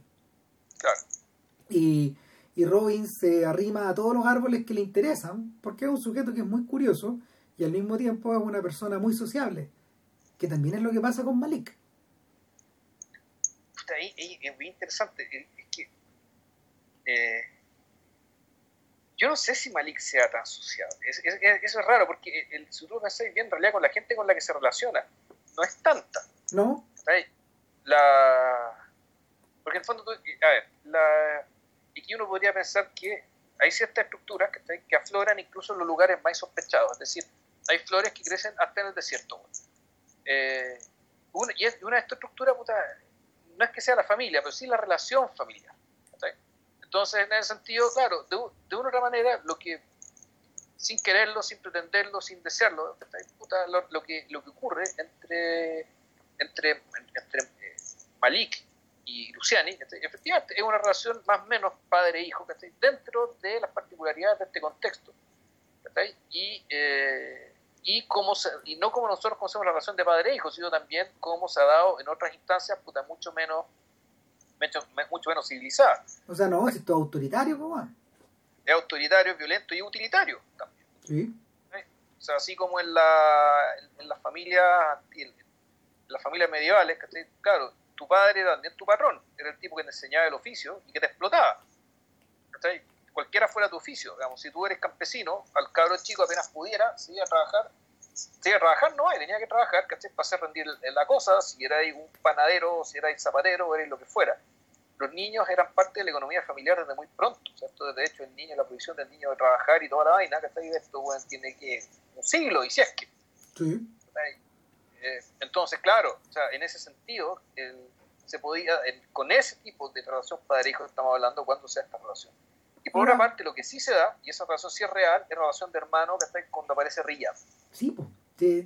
yo creo, mira, yo creo que es una yo creo que lo que genera lo que genera a su alrededor eh, Malik es una suerte de empatía es una empatía en distintos grados mal que mal, el finado también tenía empatía con Malik. O sea, también, si hubiera desconfiado de él, no, no, no, hubiera, actuado, no hubiera actuado de esa forma. Lo que que Malik, puta, efectivamente parece un pajarito. Y, y eso genera, de hecho, eh, la otra relación padre-hijo de la historia, que es la más extraña de todas. La relación con el finado, con Rayet. ¿Qué es lo que pasa?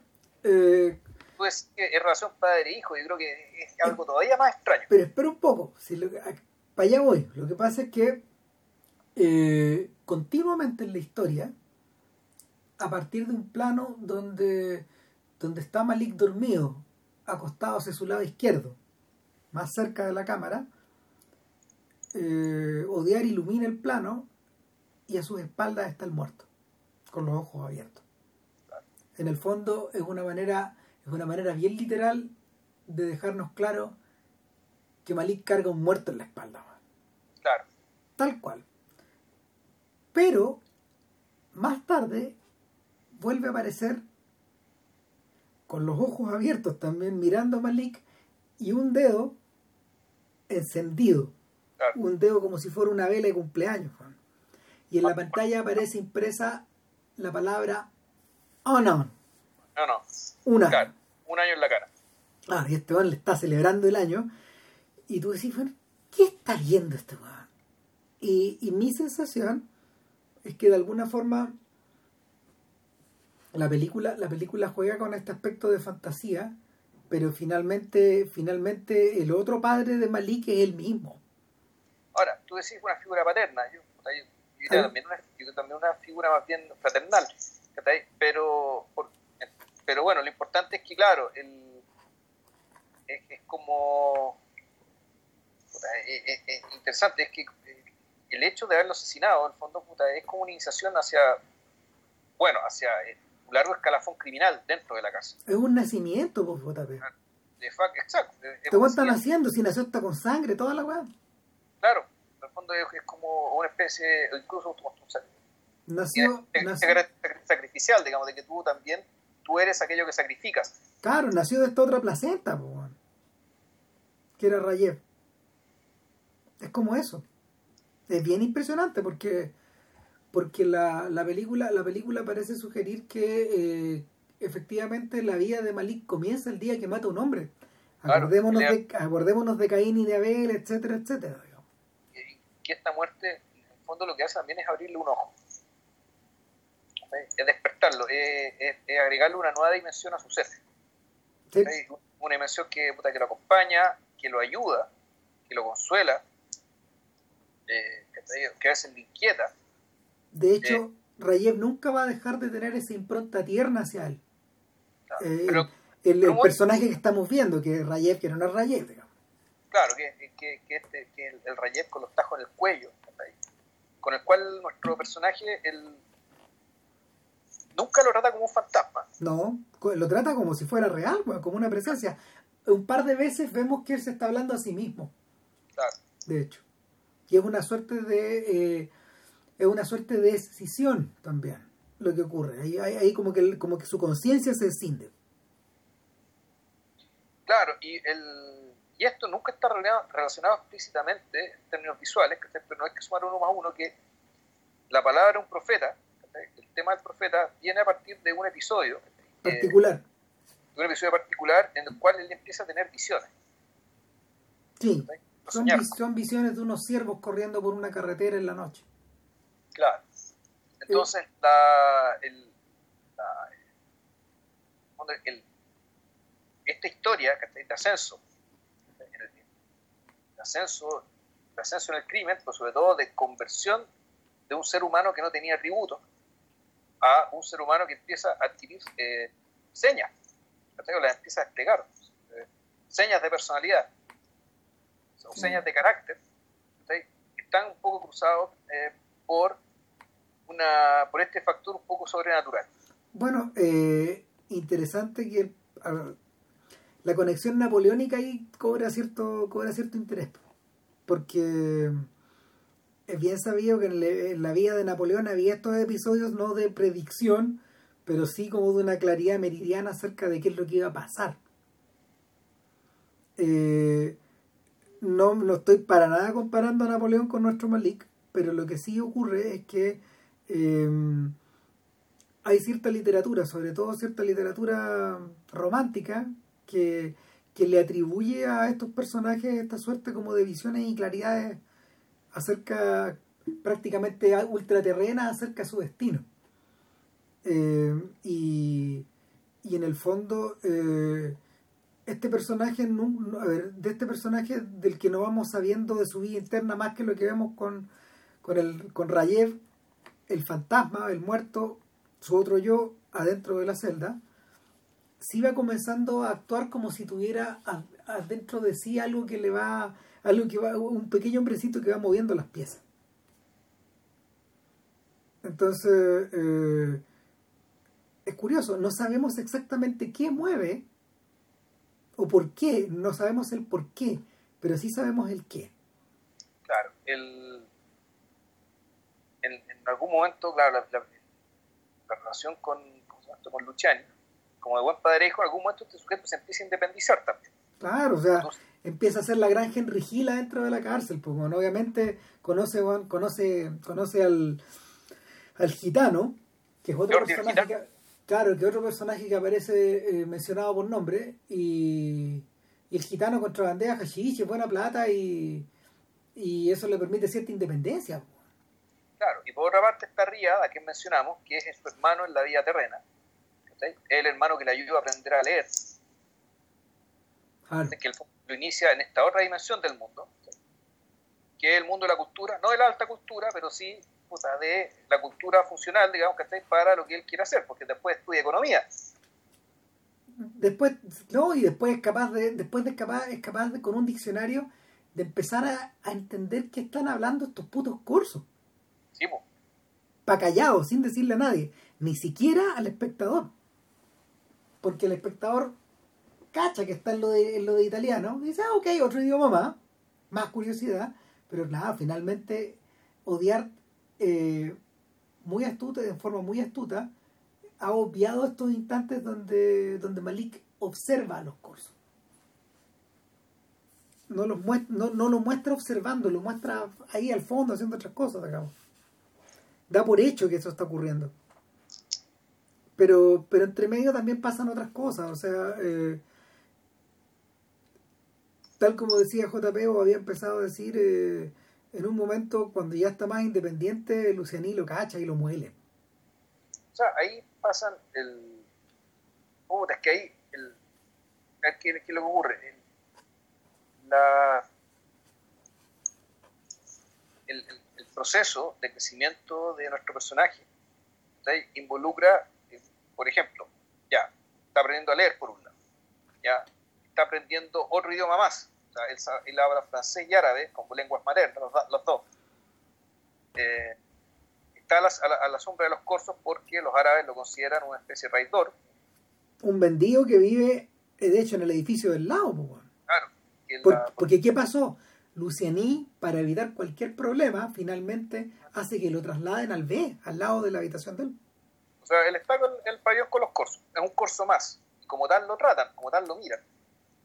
En algún momento él dice, ¿de qué estáis hablando, Juan? le dice a Lucianí, si yo soy un corso, Juan. Así dice. Lo dice, Juan. Literalmente, ya se asume como un corso.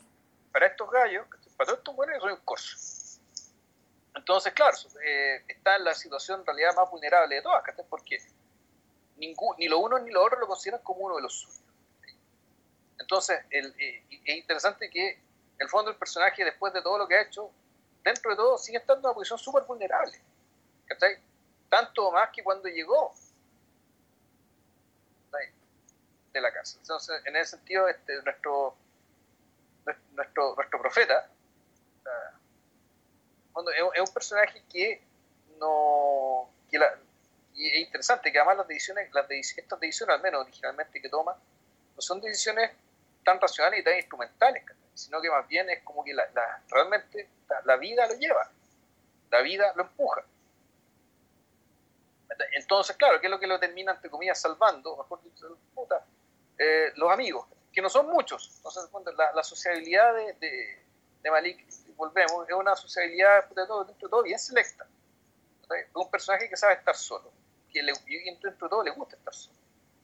Pero bueno, en la cárcel, no, no voy a aguantar mucho tiempo solo. Entonces, efectivamente, por una parte, está con los está, tiene, está con su padre y con esa familia adoptiva, donde ni los, en realidad ni el papá ni los hermanos lo quieren mucho. Pero bueno, tiene eso. Mira, para estos efectos son todos como los hermanastros de la Cenicienta, y este man es como la. El viejo es como la madrastra. Una, una, cosa así, sí. El, en el fondo, el tipo está ahí, está ahí porque más o menos por el servicio que les prestó, que no era poco, pero no, no lo reconocen como uno de los suyos. Los otros tampoco lo reconocen como uno de los suyos, entonces lo que sí tiene son relaciones individuales. Por una parte, el, el Jordi el gitano, con el cual ahí tratan de su negocio y qué sé yo. Por otra parte, su compadre Riyad, que ese sí es un hermano, o sea, que, eso, que donde ahí se genera hay un afecto de verdad. Un, un, afecto que uno podría reconocer como un afecto de, de, hombres libres. Y, y, claro, ahí la cosa se empieza a, se empiezan a abrir la, las puertas para Malik en términos de que su crecimiento también involucra el salir al exterior. Cuando sale al exterior la música cambia. Entonces, el, eso no solamente son eh, tiempos de desahogo, tiempos de, tiempos de bueno, de,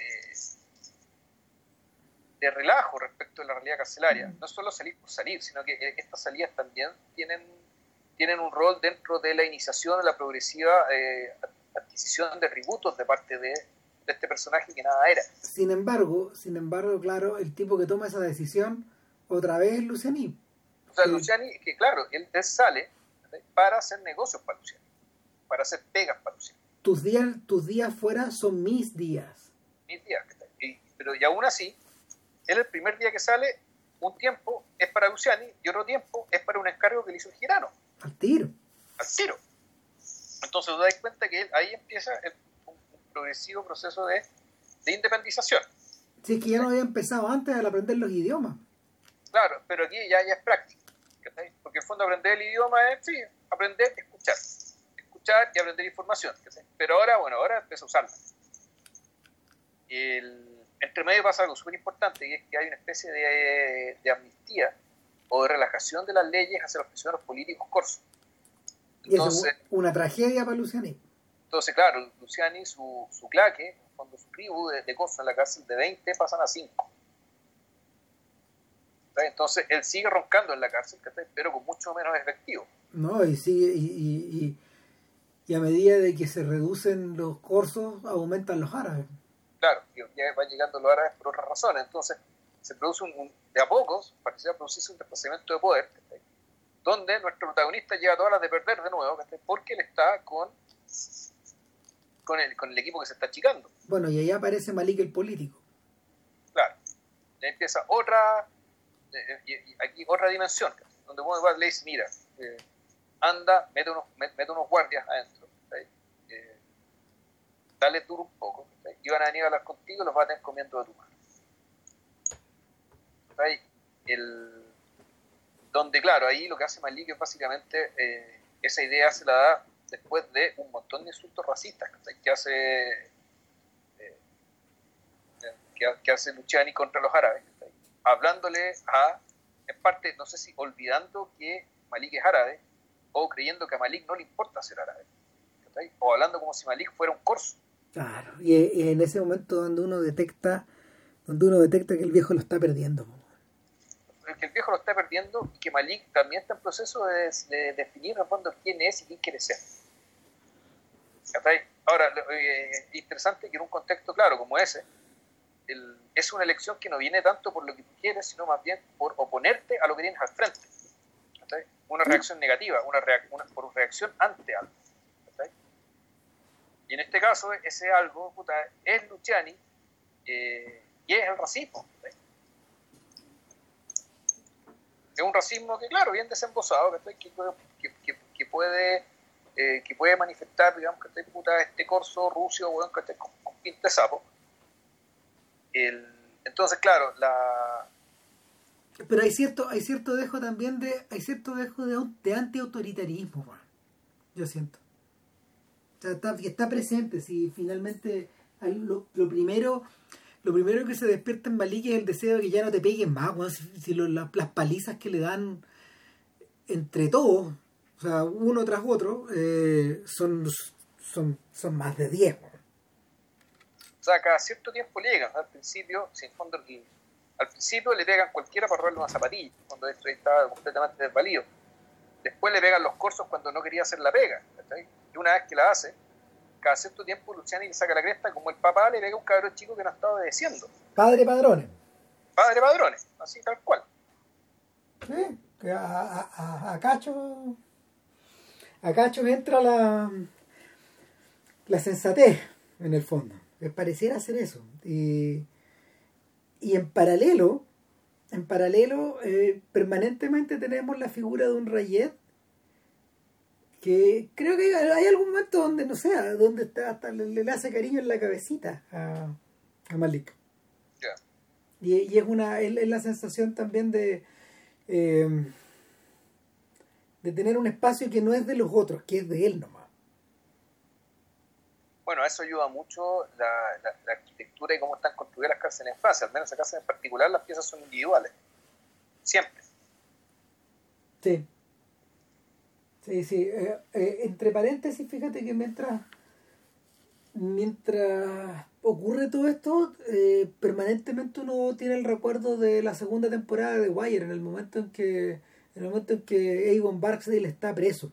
Y está preso con. Está, que está preso con, con, con DeAngelo, que es su sobrino, y, y, con algunos otros miembros de la cárcel, y claro, ahí inmediatamente el que entra roncando es Avon.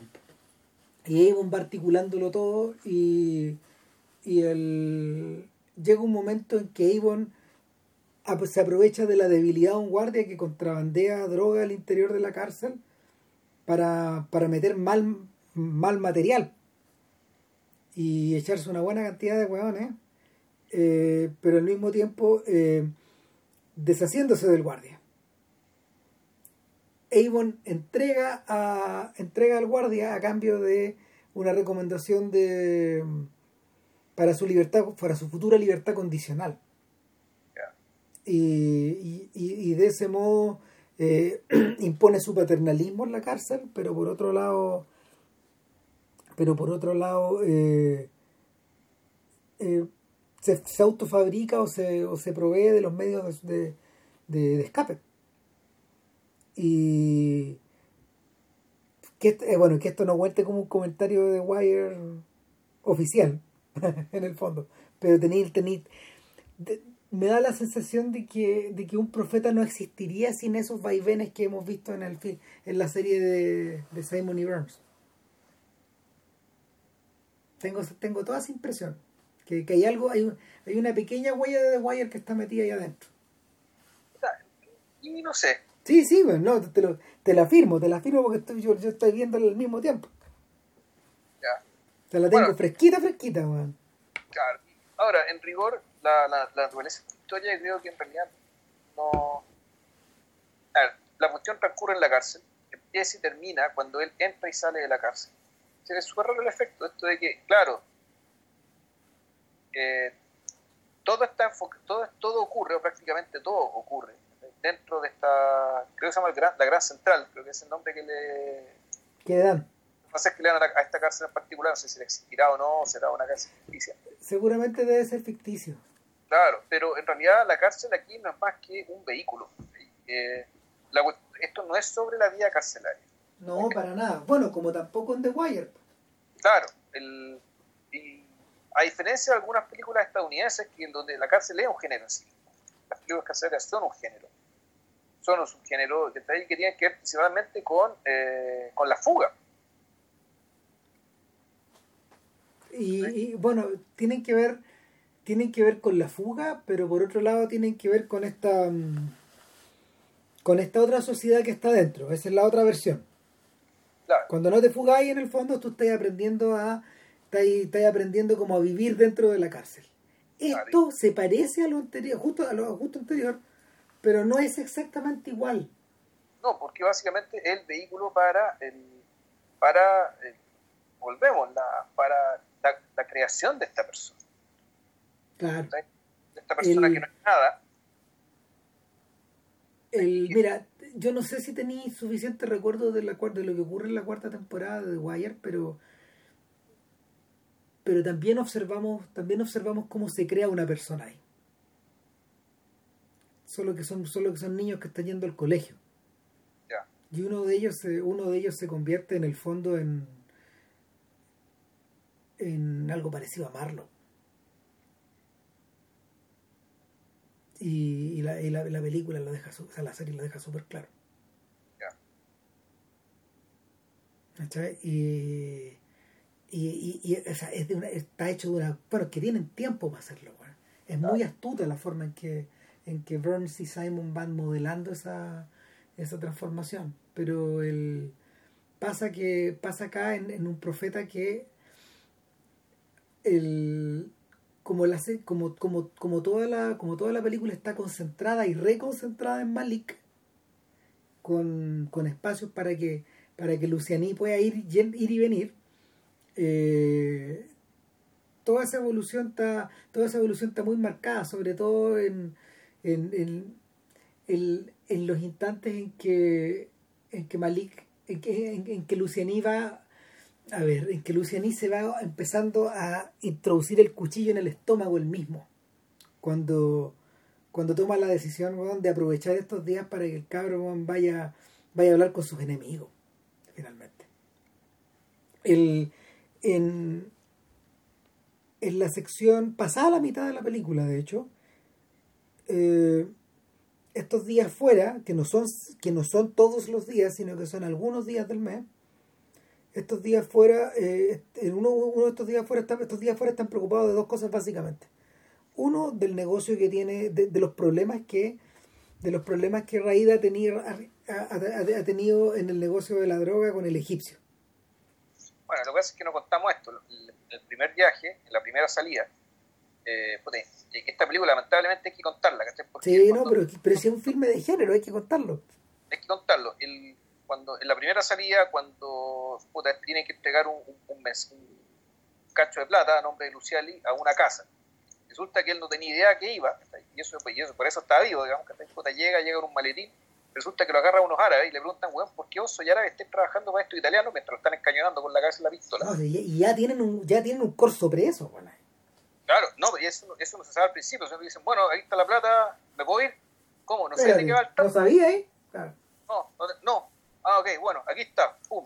Y le tiran un preso, un que había estado en la casa, el tipo se llamaba Santo. El tipo que de hecho era el portero, que le llamaban y que es la pega que estaba haciendo, que estaba haciendo Malika en la cárcel. Claro, y que, el, que en fondo tiene buen estatus porque te permite muerte. Por eso te, te decía que es la gran Henry Hill. Henry era el portero ahí. Ay, no me acordaba. entonces, el, portero de Poli. Claro, después de, entonces, eh, hace eso, el abogado tránsfuga de, de, Luciani, que es otro, otro corso, de apellido San Piero, eh, le pasa un cacho de plata, y estos otros se llevan el corso para otro lado, y, antiguo no tiene, este tiene, perdón, eh, Malik tiene plata para ir al taxi, se va a un servicentro donde el gitano le había contado que hace un tiempo unos traficantes lo agarraron a los pacos y un buen pudo, escapar esconder la droga en un baño. Era droga del, era droga del corso, de hecho. Perdón, no, era droga del, del, gitano. Claro, la droga del gitano. Eran 600 kilos y sobrevivieron 25, que estaban escondidos ahí en el tope del baño. Entonces este de Malik va, y después de hacer la pega para el italiano, bueno, para el corso, va a tratar de hacer esta pega para, para el gitano. Y efectivamente encuentra la droga y su compadre Riyad, que a esta altura ya había salido libre, eh, y que es que lo va a buscar y lo va a dejar al, a, la, cárcel. Él se queda con esa droga y él, él queda a comercializarla. Entonces, puta, él empieza a armar con una un, red de con un plan, con un plan que había hecho, de hecho, que había hecho antes el gitano. Y ahora se van de a tres de, tercio. De París a Marbella, No Marsella, Marbella. A España. Entonces, claro, es el, esa cuestión empieza a andar, Y cuando y, estas transiciones, las transiciones rápidas, cuando empieza a andar la máquina, ahí se recurre básicamente a música estadounidense, A un, a un rap sobre la base de un, blues, no sé qué canción es, no sé si tú la alcanzaste a ubicar. Sí, sí, es como un blues, es como un blues de es como un blues de la tradición de Chicago, eh, tipo Muddy Waters. Es como I'm Your Hoochie Coochie Man, una cosa así, que, que le chantan arriba de, esa, de, de, de, ese, de ese riff, le chantan el, el rapeo. Claro. Y un rapeo americano también. Sí. en inglés. Claro, y bueno, y lo que ocurre ahí es prácticamente material. Si esto fuera una serie, sería material para otro capítulo, para un par de capítulos, que son las aventuras de Rillada de afuera que, que, que, le pasó de todo. O sea, de hecho, de Riyad, que venía ya con un cáncer que estaba en curación, eh, se lanza la vida, deja la caganda con minas, con copete, ganan, ganan plata montones hasta que los pille el egipcio. Y el egipcio, en el fondo, corta, corta el plan, se, se echa estos huevones, básicamente. Se, se, O sea, secuestra, sí, sí, secuestra a Riyad. po. lo Y, secuestra. Entonces, el, el- otra fase de la iniciación de, de Malik es puta, armar el plan para, uno, liberar, primero liberar a, a. y esto y en, cuestión de horas. Claro, en cuestión de horas. Y este bueno orquesta una con, con uno de los primeros aliados árabes que empieza a tener. ¿Cachai? Porque básicamente él, lo- él- él lo que hizo cuando, cuando él logró interceder ante los árabes, para que los guardias dejaran de huear, perdón, logró interceder ante, ante Luciani para que los, para que los árabes no fueran más hostigados por los guardias. Este quedó con puente hacia los árabes. Entonces los árabes que antes lo veían como un vendido. Ahora le prestan, le prestan soldados, ¿cachai? le prestan gente ¿cachai? para, por ejemplo, ir a agarrar a un primo de Latif el egipcio, no, perdón, un cuñado. ¿cachai? Y Raptar, Logra- a, raptar a la mamá, weón. Sí, No sí, malo. ya, fuera, ya fuera secuestran a la mamá, entonces van una operación súper compleja. Donde, puta, nuestro, nuestro, nuestro, nuestro personaje que llegó siendo nada, no teniendo nada, no teniendo, puta, siendo una gran incógnita, ¿cachai? Puta, resulta se convierte en, ya empieza a actuar como líder mafioso. Está gerenciando. Pero al mismo tiempo que sigue barriendo y haciéndole el café, weón, La gran conjetura es, la gran conjetura ahí es, ¿de dónde está aprendiendo esto este weón? Lo lleva adentro, que es la, que, que, que, que ahí, ahí tenemos a Rayet de por medio, lo Claro. lleva adentro o lo está tomando desde fuera, desde observar atentamente lo que hace Lucianita. Claro, y de haber escuchado horas y horas y horas de conversación. En, en- en italiano o en dialecto corso. Ahora bien, eh, entre paréntesis hay una tremenda movida, hay una tremenda movida política que hace que hace eh, Malik y es que le dona todas sus ganancias de este, de este golpe al imán local. Y inmediatamente eh, los árabes de la cárcel lo muelen a palos otra vez y le preguntan, ¿ese dinero es sucio? O sea, imagínate, si es delicado, si, estos, si estos gallos ya tienen problemas con el lavado de manos, imagínate lo que es el dinero. Meter dinero sucio dentro de una mezquita. Crimen. Crimen. Eh, y el tipo dice, obvio que es dinero sucio. Y de alguna forma le dicen, no vuelvas a hacerlo. Es todo a través de nosotros. Este es un echarle en la biblioteca Claro, de la cárcel. Y, y, te- y ándate con cuidado. Todavía lo miran hacia abajo el cabro chico. O sea, lo miran hacia abajo, pero en el fondo lo que están diciendo es que aceptamos tu dinero. Sí, claro, claro que sí, pero que, que conste que nosotros aceptamos el dinero y al aceptarlo, nosotros lo limpiamos. Claro, Es un poco eso. Es todo, una, es todo un eufemismo como para, para no insultar al imán. claro. Eh, Porque el y imán es el que se encarga por ese personaje. Y, y, y esto es un comentario respecto, me imagino, de cómo funcionan la. Eh, en el fondo, la forma en que se está insertando puta, el Islam y la- las comunidades, las comunidades de, de- de migrantes, ¿cachai? Respecto del rol que desempeñan las autoridades religiosas, ¿cachai? Incluso en estos aspectos de la vida, pero claro, este, este imán eh, no es ningún tráfico ni un delincuente, sino que al revés, era el que se encarga puta, de hacer los contactos para que los tipos salgan, encuentren pegue y todo el cuento. Pero que sin embargo es un poco inevitable, ¿cachai? Que por un tema de lealtad religiosa, por un tema de devoción, ¿cachai? El dinero sucio que sale de las cárceles, ¿cachai? Se termina limpiando en la mezquita. Aunque, exactamente. aunque el imán no quiera. Total que. Total que en la medida, en la medida de que logra hacer pasar esa gran jugada y que queda muy bien colocado finalmente, porque da la sensación de que toda esa plata de Malik se va para donde el imán después.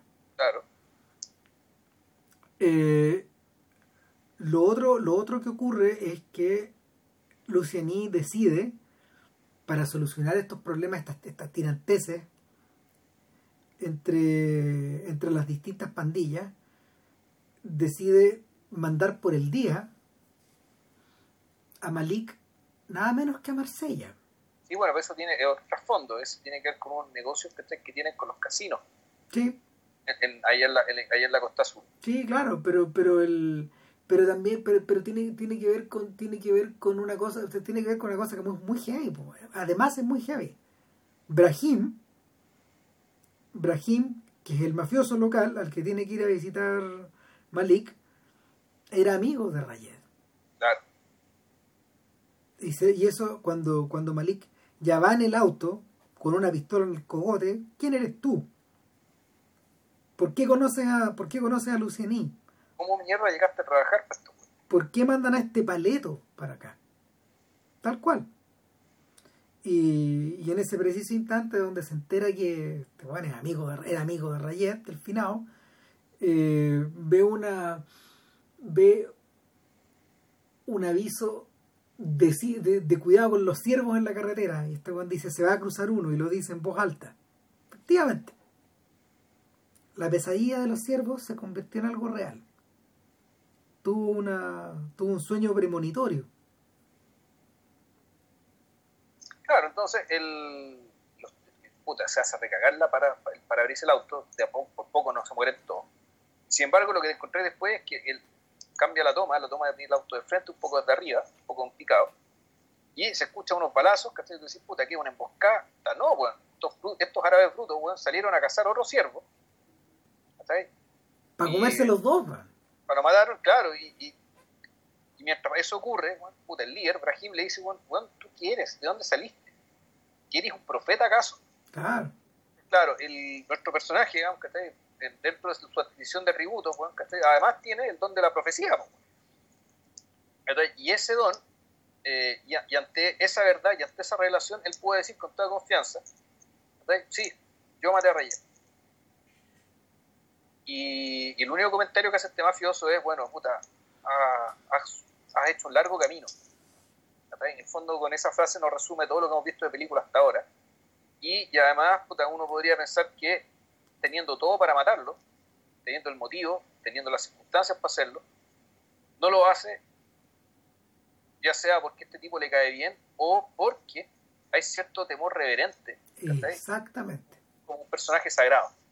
Sí, sí, sí el, es ahí, es ahí de hecho donde, donde, donde por primera vez uno siente, uno dice, ah, este es el, camino que está recorriendo Malik eh, adyacente al de Vito Corleone, al de Vito Andolini, eh, cuando va moviéndose con su pequeña empresita de extorsión en torno a la pequeña Italia, girando, girando, girando alrededor de la mano negra del gordo Fanucci. Era el Padrino 2. Eh, Andolini lo Andolini lo va realizando con con una seguridad, con una mm, con una presteza de ánimo, con una opacidad en la mirada que que, prácticamente lo convierte en un ungido eh, Marlon Brando en la primera película no tiene esa postura, de hecho. De Niro lo infunde de una energía helada, de, una energía, de una energía mm, no siniestra, pero, pero completamente fatídica.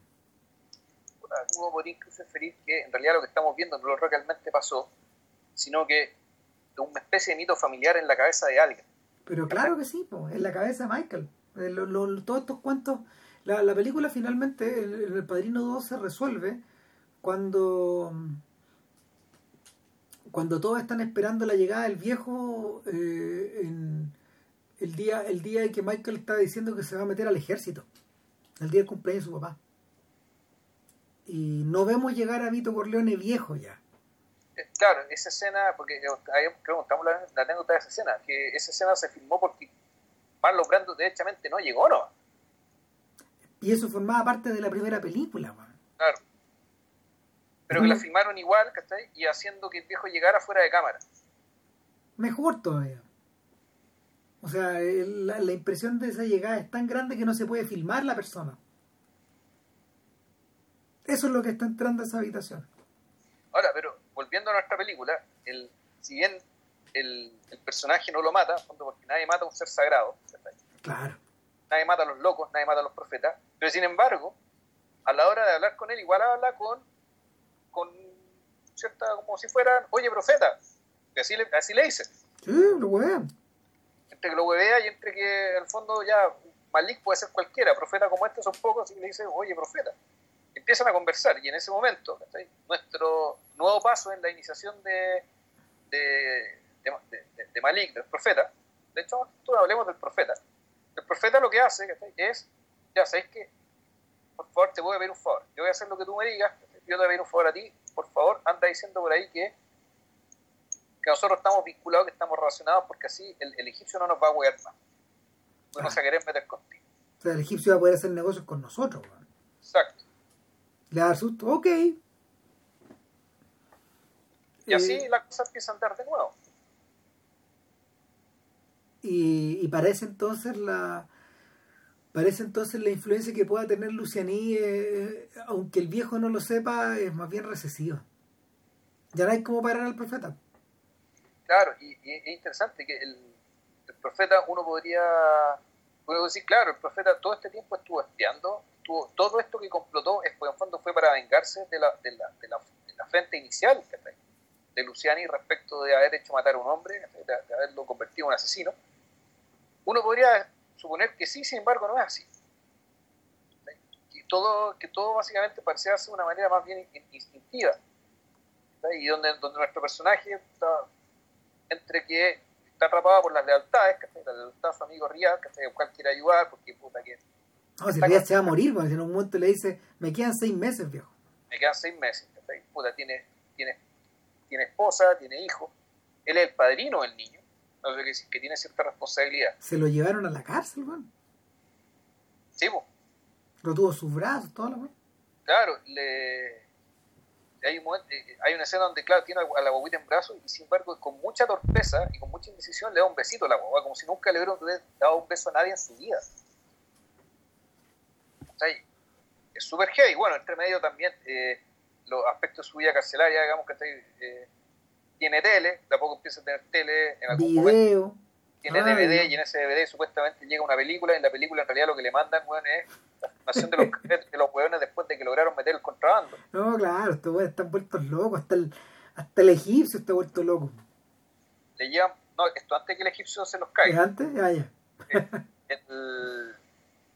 entonces, claro, le llevan prostitutas, ¿cachai? Al, al- al- a, a- a su pieza, a su pieza de lujo, si el fondo activo está muy bien. Pero, sin embargo, esta dimensión de agarrar a la guaguita y darle, y darle un beso con algo parecido a la ternura, digamos, que eso no lo conocía. Eso también era nuevo para él. En fondo, realmente esto es un. Esto tiene ciertas características de fábula bíblica, ¿cachai? O de, o de relato árabe, ¿cachai? O de. O, o, o- o esto- estos relatos, puta, o, o relatos en realidad que es sobrenatural, o sea, no es. No, no se sostiene que un personaje que no es nada lo pueda aprender todo en una cárcel. ¿Cachai? Y sin embargo, claro, como es una fábula, y hay que entenderlo así, ¿cachai? Claro, la película funciona perfectamente, ¿verdad? tú no te cuestionas la verosimilitud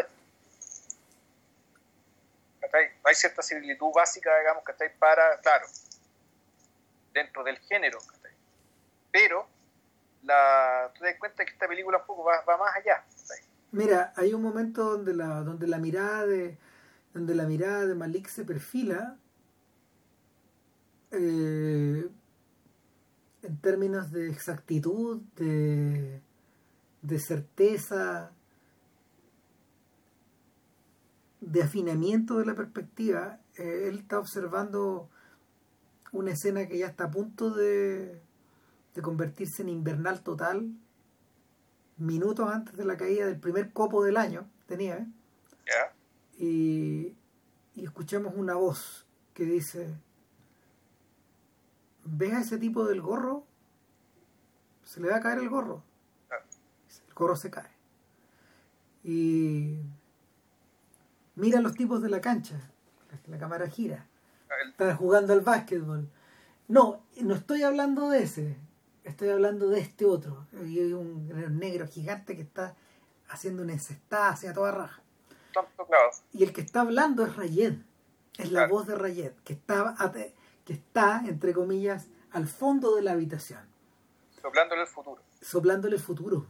Eh, es un poco el jueguito de Danny Darko. Es la sensación de, de, de que la certeza viene antes que los hechos. A, a, ratos da la sensación de que la voz profética proviene de Rayet.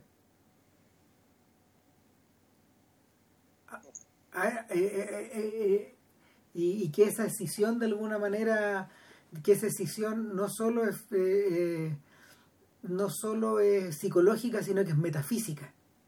Ahora, es interesante que eh, la decisión puede ser dolorosa para un personaje que tiene características definidas, digamos, que donde, donde la parte A y la parte B que, suelen, que solían estar juntas, que están separadas. Pero en el caso de un personaje que no es nada, en el fondo esta, esta decisión en realidad es una adición. Sí. Es un, el hecho que el personaje se separe, digamos, que está ahí, bueno, en realidad lo que, lo que, lo que aparece es nuevo y es una agregación a, a lo que ya hay, que era nada. Sí, es interesante. A ver, eh, tú has leído más libros, de, tú, has, tú, has leído, tú has leído más libros de profetas que yo en la Biblia. No, pero, no, sí. Pero el, la voz que le habla Elías, es un poco así, pues, el, y, lo, y en parte, cuando la zarza empieza a hablar y empieza a arder, eh, arde pero manda, pues, weón. Huevea en el fondo. Y, y es un locus que está en el exterior de Moisés. Entonces, hay algo, hay algo de eso ahí. Yo, tú al final te leíste el Corán, ¿no? No. ¿No? No. Yo leí algunas partes. Ya, pero, pero, pero leíste el momento en que le empiezan a hablar a Mohamed, ¿o no? No. A Muhammad. Eh, porque me da la sensación de que debe ser algo similar. De que le habla desde fuera el ángel, papá. Entonces, para estos efectos, para estos efectos, el, el que le habla es Gabriel, ¿cierto? Sí, eso no entendí. Claro, entonces Rayed es el Gabriel de, de, de nuestro profeta.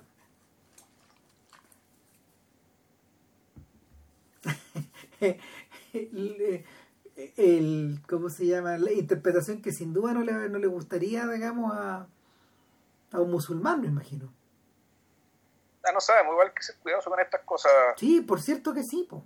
Sobre todo porque además, no, puta, yo decir que yo no sé mucho, por eso... Yo, por, por, eso, por, por eso digo, lo que sí, uno podría decir que esta, el, la naturaleza profética, digamos, que está ahí, de lo que el ángel dice, es profética en parte porque el, también ordena que las cosas pasen.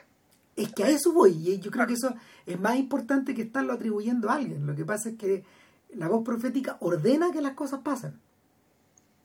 Y de ahí proviene esta certeza o, esta, o este impulso finalmente, y que se prueba que se prueba una vez, toda vez que, que Lucianí le dice, te voy a encargar una misión más.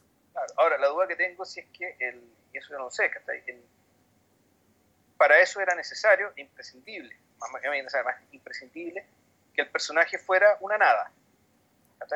Que por alguna razón el, un personaje con atributos, con atributos definidos, con una, con, con, una posición en la vida, con una identidad clara, podría resistirse podría negarse o podría simplemente ser ciego y ser sordo a lo que esta voz que le está ordenando.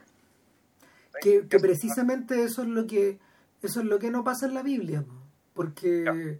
porque frecuentemente los personajes que están escuchando la voz de Yahvé o de o del ángel que está o del ángel que lo esté que lo esté cómo se llama que se esté comunicando con ellos o que se o que se les aparezca frecuentemente eh, el personaje no cree.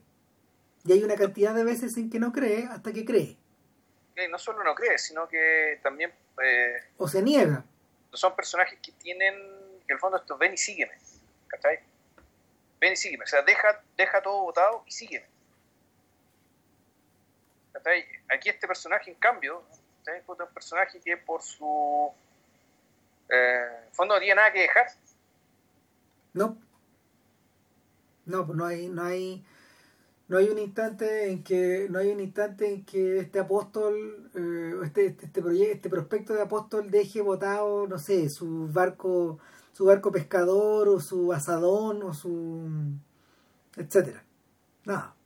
O deje votado, incluso, o deje votado, no sé, todo lo que tiene que hacer para construir un arca, porque mal, mal que mal, eh, de aquí ya, puta, me voy a meter en, en, en teología, teología chanta, chanta, chanta, pero incluso Noé, con su arca, él está haciendo profecía.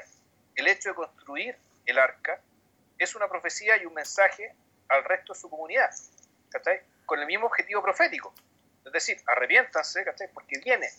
Sí. ¿cachai? Ahora, el, esa dimensión, eh, esa dimensión eh, cau- cau- cautionary, ¿cachai? Como era en inglés, fondo de advertencia, de amenaza, ¿cachai? No está en el, no está en nuestro personaje. No, o sea, si hay alguien donde si hay alguien sobre el que debiera estar es Lucianí. Pero Lucianí está ciego, ¿no? El, en, el otoño de sus días este weón no alcanza a cachar lo que le pega. Eh, vuelvo, vuelvo al ejemplo del Padrino 2. Lo que pasa es que Fanucci en ese momento cuando, cuando empieza a dejar que los cabros de Genco Oil eh, tengan un pedacito más grande y más grande y más grande y más grande del negocio, es precisamente porque los cabros eran, la, fuerza bruta que le permitía imponer miedo o respeto o, o, generar o generar sentimientos amistosos en la comunidad mientras él se dedicaba no sé a sacar ventajas a esa weá. hasta que ya no digo más hasta que ya la, la, el derecho el derecho a mascada que que les imponía fue demasiado grande y se le revelaron. En este caso particular, eh, Lucianí, em, que ya está más o que ya, que ya está más o menos solo en la cárcel eh, y cada vez más alejado de eh, los otros cuatro corsos que están a su alrededor y siempre con Malika a su lado, eh, mucho más cerca que los otros. De hecho, los otros dejan de tener papeles dejan de tener diálogos en la película. Se desaparecen. Y, y la confianza con el cabro chico es total. Porque, porque, porque es mi creación. Puta, entre que es mi creación y entre que el cabro chico, yo creo que también hay cierto respeto porque este weón sabe, ¿cachai? Sí, claro.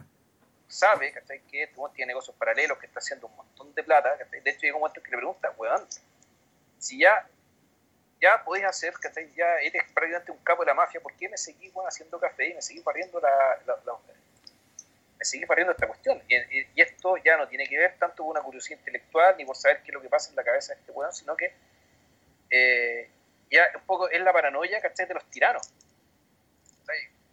cuando el tirano empieza ya a sospechar de que en el fondo todo el mundo lo quiere cagar, empieza a sospechar también que este sujeto básicamente está cerca de él para espiarlo, Sí. para saber qué está haciendo y para pegarle el golpe final apenas pueda. De alguna forma, pareciera ser, y esto es el que Lucianí también tuvo el don de la profecía. Sí, pues eso mismo te iba a decir. Ah, a ver, ah. lo, lo predije. Somos cuatro ya. Somos conchetos. claro, Lucianí tuvo el don de del don de la profecía y lo está abandonando. El dios de Lucianí ya no le habla. El rayet de Lucianí se quedó callado. Eh, bueno, en realidad, uno puede decir en realidad nunca lo tuvo, lo que tenía era básicamente cierto... Es que al revés, porque en el fondo él, este- esta viveza, este, esta- este tener los ojos abiertos, ¿cachai? que es una puta que le podrían llamar streetwise, ¿cachai? o jailwise, que claro, puta, se pierde con los años, se pierde con la se pierde ya sea con la edad, o se pierde con el temor, ¿cachai? o se pierde cuando ya efectivamente, puta, mentalmente está medio perturbado, déjate ver. Sí, y, y el viejo comete un error ahí, manda, manda a este cabro una cosa muy delicada. Y en el fondo manda a asesinar a su propio capo, a Reggiani. A Rajiani, sí, con, con A. Eso, Reggiani. Eh, y Eh, ah, pero se nos, se nos olvidó algo entre medio.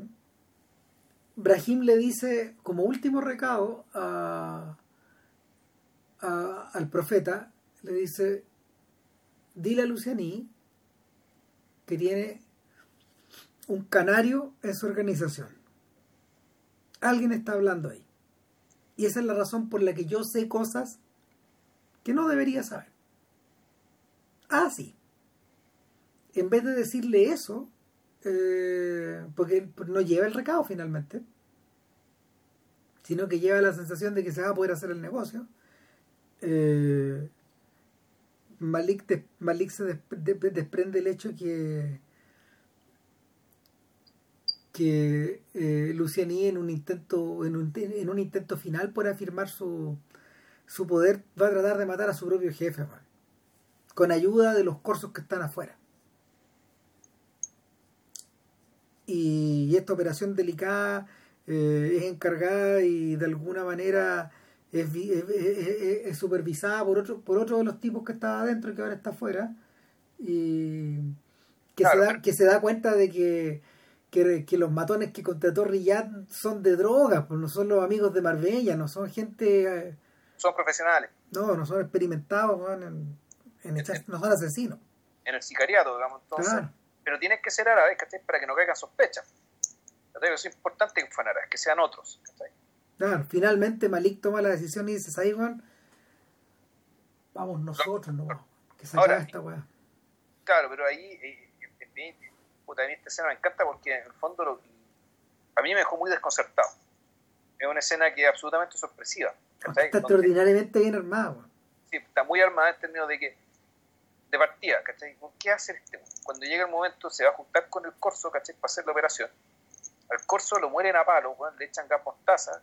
El mismo que a todo esto, nuestros carabineros, reprimen a la gente.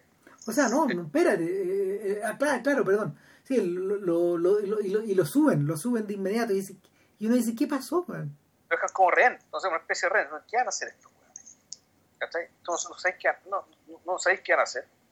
Y yo la duda que tengo es si es que realmente, si Riyad sabe lo que estaba pensando hacer este weón. Bueno, yo creo que se dio cuenta. Eh, puta, ¿quién sabe? Porque la, la, operación en lugares que supuestamente iban a matar a este Rayani no resulta porque los tipos en realidad no se bajan del auto, sino que reciben un sobre y se van. Contra toda, contra toda lógica, porque efectivamente puta, Riyad hizo la pega, ¿cachai? Contra toda la planificación, pues. Sí, contra toda la planificación, está todo hecho. Entonces, en algún momento, uno, de los guardaespaldas se baja a comprar tabaco y ahí se produce, ¿cachai? Y ahí el profeta, volvemos, actúa por instinto y dice, ahora. ¿cachai? Entonces, puta, este se mete al auto, eh, puta, llega, mata al guardaespaldas que fue a comprar tabaco, se mete al auto, mata a los weones que estaban, que, estaban adentro, a todos los que puede, y dentro del tiroteo el tipo queda debajo de uno de los, de, uno de los muertos que él mismo mató, llegándole balas, llegándole un montón de balas, eh, mejor dicho, cerca de él, no, a él. Eh, aquí hay una epifanía de él, donde en medio de las balaceras, como que mira al cielo, y efectivamente se produce otra etapa más de su vuelve a ver, ah, a ver algo, ¿cachai? Eh, pero el, no sabemos qué, la escena lo trata así. Y, y, claro, y una vez que al tipo que le está disparando se le acaban las balas, termina de matarlo, y queda Rayani, y en vez de matarlo, sin embargo, lo secuestra. Lo suben arriba de la camioneta. Y, y aquí es bien bonito esto de que volvemos, así como la película al principio nos mostró lo que él veía, no necesariamente que esté con cámara atribuida, aquí pasa lo mismo. Aquí el, ahora viene que ver con el oído, efectivamente, tanto balazo, tanta cosa, el tipo no escucha nada. Entonces la película, en el fondo, se, este momento álgido es, es, es exaltado a través de un silencio, pero un silencio, un silencio dentro que es diegético. Más, más, que silencio, es, una, es un sonido muy atenuado, pero que es completamente diegético si que nos metemos en la cabeza de nuestro profeta que la verdad no escucha nada. Entonces, en este caso, el triunfo, el logro, eh, es gente gesticulando, es, eh, gesticulando. Y él, bueno, tratando de reaccionar y, y, y, atenerse al plan que solamente tiene en su cabeza y que ahora nosotros recién podemos comprender. Y que en el fondo lo que acaba de hacer es eh, no va a matar al sujeto, sino que va, va, va a, traicionar a su, va a traicionar a su padre, va a matar al padre. Sin matarlo, lo está matando. Está matando. Tú conoces a este hombre que está al lado tuyo, le dice a Rayani, y Rayani le, le asiente. Bueno, el jefe de ese hombre me mandó a matarte a ti. Pero yo no lo voy a hacer. Así que te dejo la pistola y haz lo que quieras con él. Eso, ahí, Eh, Entonces aquí se produce algo interesante. En vez de partir, teniendo tiempo, en vez de partir de vuelta a la cárcel, él va a la casa de Riyad, un Riyad que ya está agonizando, o sea que le queda está, está muy debilitado. Eh, no, y Riyad le dice, bueno, pero no tenéis que volver. No, no, no, yo vuelvo mañana en la mañana. Luego mañana, ¿cachai? ¿Por qué? Porque el, ¿Por qué? Explica por qué. Porque el hecho de llegar, de violar, el fondo la, la palabra, implica 40 días de confinamiento. Entonces, mientras los, los italianos y los corsos se matan entre sí, yo voy a estar, puta, encerrado en una pieza, encerrado, weón, en una pieza confinado. Me hace acordar al momento en que el otro profeta, el judeo cristiano, se va 40 días y 40 noches al desierto. De hecho, lo que aparece impreso en, en, en el plano es 40 días, 40 noches. Claro, Ah, dice uno. claro. Y esos 40 días y 40 noches en paralelo, puta, es como, es como el final del Padrino 1. Claro, es como un ayuno también. es como un ayuno, pero al mismo tiempo te muestra en paralelo todas las cagadas que están quedando en la cana en este momento. Por el hecho de que este weón no mató, Los corsos se están matando entre sí, po, están matando entre ellos. Este en el fondo hizo, hizo la gran, hizo el, hizo la gran cosecha roja en el fondo. Sí. El...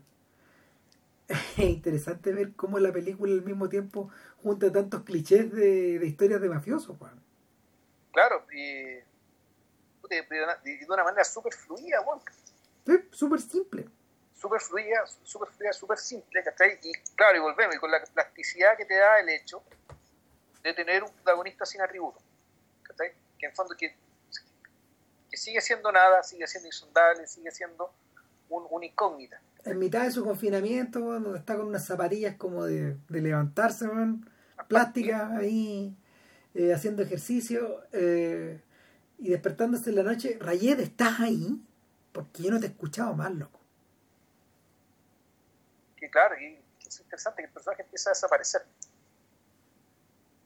Que, que el, el personaje de Rayet, este, este, este alter ego, esta voz, ¿cachai? de puta empieza, efectivamente empieza a desaparecer. Es como si, o, o yo diría que otra cosa, es como si ya estuviera dentro de él. Exactamente, se integró. seguimos dándole la profecía. Así, pues sí, en el fondo la- las estructuras son siempre las mismas, güey. Las posibilidades no son tantas.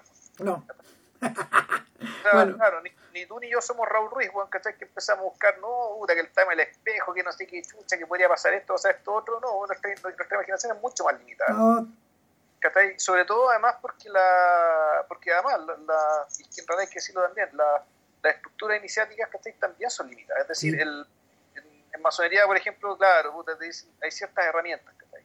Que tienen un valor simbólico, pero ya llega un momento en cuando estás en grados más avanzados que la herramienta ya está más dentro tuyo, tú no tenías herramientas, tú eres la herramienta, bueno, tú eres todas las herramientas. cuando llega, cuando, cuando llega, de, o sea, interesantemente, no vemos la salida de Malik, no vemos la salida del profeta, sino que vemos a Lucianí solo en el patio, eh, mirando a su alrededor, ya no hay corsos, ya no queda ni uno, Claro. Fan, matar, mataron, hasta, mataron hasta el abogado. Claro, ahí, ahí empiezan las cosas que uno no entiende. El, que, que- y aquí uno podría decir, ya, esto, aquí ya nos, aquí nos salimos de la verosimilitud, ¿cachai? Para entrar directamente la fábula. Uno, supuestamente, Luciani tenía poder en toda la cárcel, perfectamente podía tener también en el confinamiento. Bueno, mostraron, hay entre, entre los arrestados y los muertos, está, está metido, están metidos los guardias. Ilvanés, que se llama, se llama Ilvanés, claro, que el guardia, el guardia jefe que tenía, que tenía comprado este hueón. Sí, preso. Claro. Y lo otro es que también, que tampoco se entiende es, bueno, ¿por qué no mataron a Luciani? Claro, ahí, ahí tú decías, ah, ok, esto es fábula, tal como decía. Claro, esto es fábula. O sea, lo- la lógica era que el primer weón que se pitearan, digamos, que una vez que se supo esto, es que la represalia cayera sobre él. O a menos que, esto, que estos italianos sean tan retorcidos, digamos, ¿cachai? que su castigo fuese matar a todos los demás y dejarlo solo. Sí. Y dejarlo, y de- y dejarlo impotente. ¿cachai? Y cuando, bueno, este tipo está solo en el patio, ya salen los árabes de la cárcel, sal- no, salen los árabes al patio, y, puta, nuestro profeta ya es uno más de ellos. ¿cachai? Es más, es el más importante de ellos. de hecho el más importante de ellos. ¿cachai? el tipo que dio el golpe, que se pidió a los corsos y que más encima controla un negocio millonario de drogas, ahí afuera de la cárcel. Es un don. Y aquí, claro, se produce la, y, la, escena, la, escena, yo diría que la escena final de la película, en el fondo, donde se, donde se plasma todo el tema de el, la relación con el padre Padrones, donde se invierten los poderes inicialmente, donde se produce la gran venganza y donde también se. El, y donde, y donde, donde decirlo también, se, se revelan los verdaderos afectos o no afectos entre uno y otro, es cuando este weón, contra, todos, contra toda lógica, Luchani va y va, quiere hablar y decirle algo, lo que no sabemos qué, a, a nuestro protagonista que puede ser desde una felicitación como en términos de que, weón, bien jugado, me cagaste, O puede ser una recriminación en lo más, en, lo más chantajeadora, digamos, weón, ¿cómo me hiciste esto? No sabemos, Porque ese encuentro ni siquiera se alcanza a producir, porque el profeta manda un par de aragas a que, le digan, no, no quiero hablar con este weón. Ya, lo que tenga que decir Luciani ya no es algo que yo quiera escuchar. Ya no me interesa. No. En el fondo lo botó a la basura. ¿Eh?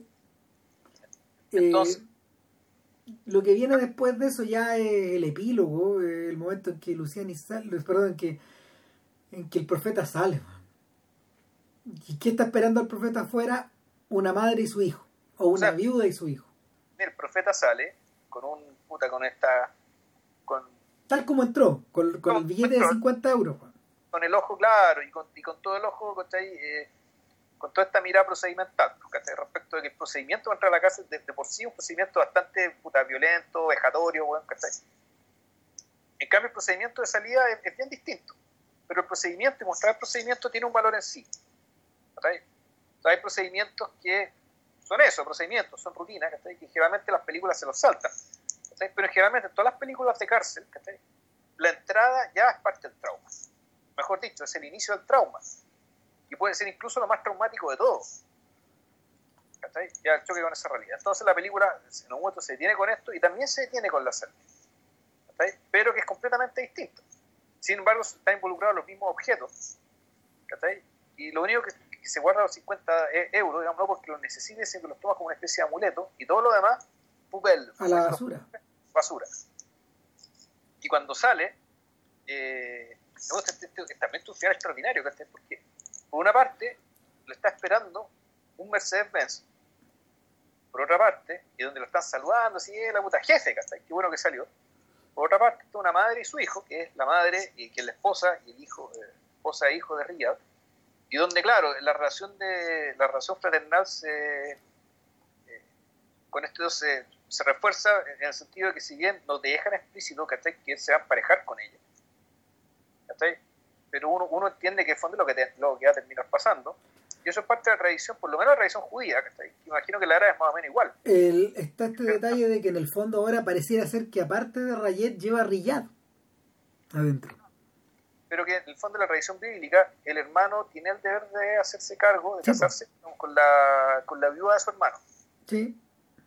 Al menos yo sé que eso es tradición judía, me imagino que eh, al menos la tradición árabe, no sé si será y, imagino que eso es pre-islam también. No necesariamente musulmán, pero sí árabe. Todo hacerse cargo de la esposa de tu hermano. Ya sea como, como esposa, o ya sea como beneficencia, pero en realidad, digámoslo, la, la, eh, la poligamia del mundo islámico eh, tiene que ver un poco con el, el, origen, no es, no es que los tipos fueran muy gozadores y nada, sino tiene que ver con el deber de hacerse cargo de las mujeres eh, que quedaron viudas por la Guerra Santa. Sí. Si hubiera mucho, entonces ya, las que quedan viudas, ya hay que hacerse cargo de ellas. Por lo tanto, la convierto en, la convierto en esposa y por algo, y si hay muchas mujeres, no, son muchas esposas las que pueden mantener. Ahora, interesante que en esta salida donde ellos se van, donde ellos van caminando por esta para esta mañana muy fría, muy fría, eh, él le pregunta a ella, oye, ¿a qué hora pasa el bus? Bueno, como en media hora. Y, atrás de ellos van todos los... lo que carga en la espalda ahora el profeta eh, es toda la banda, todos los apóstoles. Claro, es una organización criminal que además el odiar se encarga de que los autos vayan en, orden de tamaño. Entonces son como capas de autos. Son autos un Mercedes-Benz, después una camioneta, después una camioneta todavía más grande. entonces con una especie de montaña de capas, una torta de capas, Que van atrás de estos, de estos personajes. Detrás de, él, de esta familia, de esta familia recién construida, y entonces el profeta entró sin nada y salió convertido puta, en un padre de familia, y en el líder de una organización criminal que lo siguen, que, están, que literalmente lo siguen, que están esperando que él diga y que él haga. Sí, es como esta frase bíblica donde tus ganancias serán, tus ganancias serán multiplicadas por tanto y tanto y tanto. Esta fórmula verbal que claro. Es, algo así. Tus ganancias serán multiplicadas por 100 y estas por 100. Claro, pero tú, tú, tú multiplicás a partir de por lo menos uno. Y de aquí el milagro es que este tipo llegó con cero. Hmm. Cero. O sea, nada. Bueno, es en ese punto donde la película ya no puede seguir. No, claro. Colapsa bajo su propio peso, de alguna forma, la fábula. Termina la fábula, efectivamente, puta, con la, con la cámara puesta en el rostro de, eh, eh, el rostro de, de, Malik. ¿Cachai? Un rostro que, claro, que en fondo además es el contraste absoluto respecto del, de lo que vimos al principio. Entonces, por eso es que decimos que esta película eh, se monta en el género carcelario y te cuenta una historia que solamente podía darse en ese contexto, pero donde lo importante, volvemos, no es la cárcel, sino es, este milagro, este milagro y es eh, y un milagro que, claro, es de tal naturaleza que no corresponde al mundo nuestro. En cierta, en cierta forma, en cierta forma, esta película transcurre eh, a la inversa que Pickpocket. Porque en Pickpocket el personaje entra en cámara lleno de sí mismo y, lo que tenemos al final, en la escena final, es una persona que está vaciada. Está, es una persona que está vaciada y que, y que está iniciando otro capítulo, completo, de mente distinto. Tuvieron que pasar tantas cosas para que llegara a ti, algo así es la frase, ¿no? Uh, no me acuerdo. Pero es más o menos esa la frase final de Pickpocket de un personaje que de alguna forma se vació y que, que tuvo que pasar toda la película para que pudiera vaciarse por completo. Acá esto es al revés. Es el inverso. Y de hecho eh, eh, está el inverso que eh, me imagino que una lectura como esa, por ejemplo, compromete, compromete cualquier a ver, cual, cualquier juicio moral que le podamos hacer al profeta. A ver, bueno, lo que pasa es que Pickpocket, bueno, digamos, recordemos, estamos hablando de un, un, director profundamente católico, donde, y donde, claro, estamos, eh, Pickpocket es un, es un delincuente que en el fondo entra en el camino de la expiación. Sí, por eso se tiene que vaciar. Por eso tiene que vaciar. Claro, y la expiación, por lo tanto, el, la expiación es correspondería a la primera etapa del, del ascender místico de, la progresión hacia, eh, hacia la, vía, la vía santa. O sea, la, expiación es la purgación, la purgatio, es decir, eliminar todo lo malo, todo lo que te impide eh, llegar a la verdad, ver eh, conocer al Altísimo, seguir la, seguir la ruta que tienes que seguir.